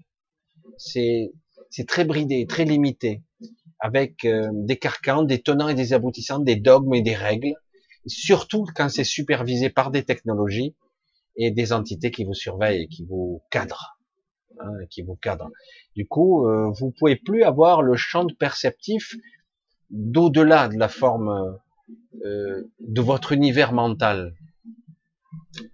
Je peux être assis ici, physiquement, pourtant je perçois mon soi qui est ailleurs, et en même temps je peux me projeter dans l'astral où j'aurai toute une activité et, avoir conscience de toutes ces parties. Soyons humbles, de quelques parties. Et, et c'est pour ça, je suis où en fait? Je suis où? Je suis partout, je suis dans toutes ces, où je suis une partie projetée dans l'astral, et puis je crois que mon esprit là, emprisonné, passe par mes propres croyances? C'est très très subtil vous devez apprendre petit à petit à appréhender, un petit peu décrypter, analyser vos états de conscience particuliers que vous pourriez avoir au cours d'une journée, par exemple. Là, émotionnellement, j'étais pris par ça. Pourquoi? Là, euh, j'étais accablé parce que fait chier euh, la journée d'aujourd'hui, pareil qu'hier, machin, mais je ressens à l'intérieur la frustration parce que j'ai raté, je regrette d'avoir échoué à faire ça, j'aurais dû essayer de faire ci, donc je dis bon, ben, tout ça, tu le dégages, t'en as rien à foutre, ouais, mais je peux pas, mon ego, il aime bien se torturer la cervelle et, et s'auto-flageller, il adore ça. C'est pour ça que quelque part, apprendre à s'émanciper de ses croyances sur soi, parce que c'est les pires, et de dire arrête de te juger parce que c'est pas vrai. Mais si c'est vrai, tu es minable, j'ai échoué dans la vie, j'aurais dû essayer, puis les années passent, putain, il me reste plus beaucoup de temps. Et puis après, euh, on va me dire qu'est-ce que tu as fait de ta vie de l'autre côté, parce dire, est-ce que comment tu as aimé? Ça, c'était la grande question. Alors aimer, c'est vrai que c'est un beau, euh, c'est un, un bon moyen entre guillemets de se libérer en partie, mais pas que. Il y a aussi le renoncement à moi le faux soi. Il y a un petit renoncement qu'il faut apprendre. Souvent, de façon égotique, on ne renonce pas à soi, à son identité. On a du mal, mal. On a l'impression de mourir encore, alors c'est faux. C'est la libération complète. Oh là là, j'ai une main de tête, c'est horrible. Je sais pas si vous entendez la batterie, mais je vais partir en train. Si vous voyez, il y a les yeux convulsés que je pars, hein, et qu'après il y a les éclairs qui partent dans tous les sens, vous inquiétez pas. C'est que je suis parti en transe. Alors bon, c'est vrai que j'espère que j'ai été cohérent ce soir avec tout ce bruit. C'est bien que ça rentre pas. Ça fait une vidéo un peu spéciale, c'est original, ça change un petit peu. Certains aiment bien faire des, vidéos avec des musiques de fond, et généralement c'est d'abord tu fais un truc et après tu mixes le son après. Tu l'as pas en même temps. Bref. Allez, pour ce soir, on va, on va couper. On va couper pour ce soir. Je vais vous embrasser. Putain, il y en a des questions. Hein. Et eh oui, il y en a des questions. Question Michel, c'est quoi l'ajusteur de pensée? Certains disent que l'ajusteur de pensée, c'est le fusible entre vous et votre esprit. Mais certains diront c'est une forme de guide qui est en fait une, une, une projection de votre esprit euh, et donc la première étape serait de fusionner avec votre ajusteur de pensée avant de fusionner avec votre esprit. C'est compliqué. Mais certains font ça. Donc euh, l'ajusteur de pensée, pour moi, de façon plus euh, plus plus complexe, c'est une forme de guide spirituel qui est en fait issu de vous-même, mais qui n'est pas vous-même. Il vous teste, mais c'est une projection qui vient de l'esprit de votre esprit, hein, attention. C'est pour ça que voilà. Et après, euh, c'est un petit peu pénible d'entendre toutes ces voix. Hein, c'est un petit peu un petit clin d'œil au schizophrène, parce que les guides et l'ajusteur de pensée n'ont pas tout à fait le même positionnement. Et quand vous vous, connectez à vous-même encore plus profondément, il peut y avoir encore un autre raisonnement. Ça devient compliqué. Mais après, je veux dire, il doit y avoir un statu quo. C'est qui qui décide C'est moi. Et si tu te plantes, ça c'est l'ego qui parle, ben je me plante. Terminé. Allez, je vais vous faire un gros bisou, vous remercier d'être là. Je sais pas si vous étiez nombreux, je vais même pas regarder. Un petit peu, malgré le bruit. Oh, je pense que c'est, vous l'avez peut-être le son un peu plus en surdouine. Je pense que vous l'avez un petit peu moins fort que moi. Je vais prendre un aspirine. Et euh, oh, ça vient de s'arrêter. Je, je, vous voyez, je suis vraiment, j'ouvre la fenêtre, je les vois. Hein, c'est à 15-20 mètres. Donc, euh, on va se dire euh, mercredi prochain. Je vais vous remercier, faire un gros bisou, tous ceux qui me soutiennent, qui m'envoient plein de, j'ai plein de petits messages euh, qui me font sourire parfois, qui me font sourire. Vous êtes adorables, gentils comme tout. C'est, c'est vraiment d'une, ben, ça touche quoi. C'est très touchant tout ça. C'est vrai que je, quand j'avais débuté cette chaîne, j'aurais jamais imaginé que ça se transformerait petit à petit en, un presque dialogue avec vous. Euh, J'essaie de répondre pas mal en ce moment de gens, mais j'ai pas mal de retard. J'essaie de, de, de, communiquer euh, le plus possible, mais c'est vrai que j'essaie de trouver le temps. C'est pas facile. En plus, on va rentrer, on va essayer un petit peu, euh, si je peux, promener un petit peu, parce que pour avoir un petit peu ici et là des, des petites périodes de vacances. Je sais pas si je vais y arriver, on va voir. Et donc je vous embrasse tous, je vous remercie tous vos soutiens moraux, financiers et votre gentillesse euh, sans limite pour, certains, votre sincérité aussi. Et euh, j'essaie pour ça d'être le plus juste possible, malgré les bruits. bref. Et euh, je vous dis donc à mercredi prochain, normalement sans bruit. C'est jamais. Euh, je m'attends à tout des fois. C'est ça les aléas de la vie. Des fois c'est amusant aussi. Hein. Allez, je vous embrasse tous. Je vous dis à très vite et euh, faites attention quand même de pas tomber dans les panneaux. J'ai toujours un truc à dire. Hein. Ouais, parce que essayez de pas trop tomber dans le panneau de la pensée facile en ce moment, euh, accablante, euh, qui vous blesse facilement. C'est très rapide là de tomber dans le trou là en ce moment, parce qu'en plus il y a une fatigue morale, une sorte de lassitude. Donc ne vous laissez pas trop entraîner trop vite, réagissez avant.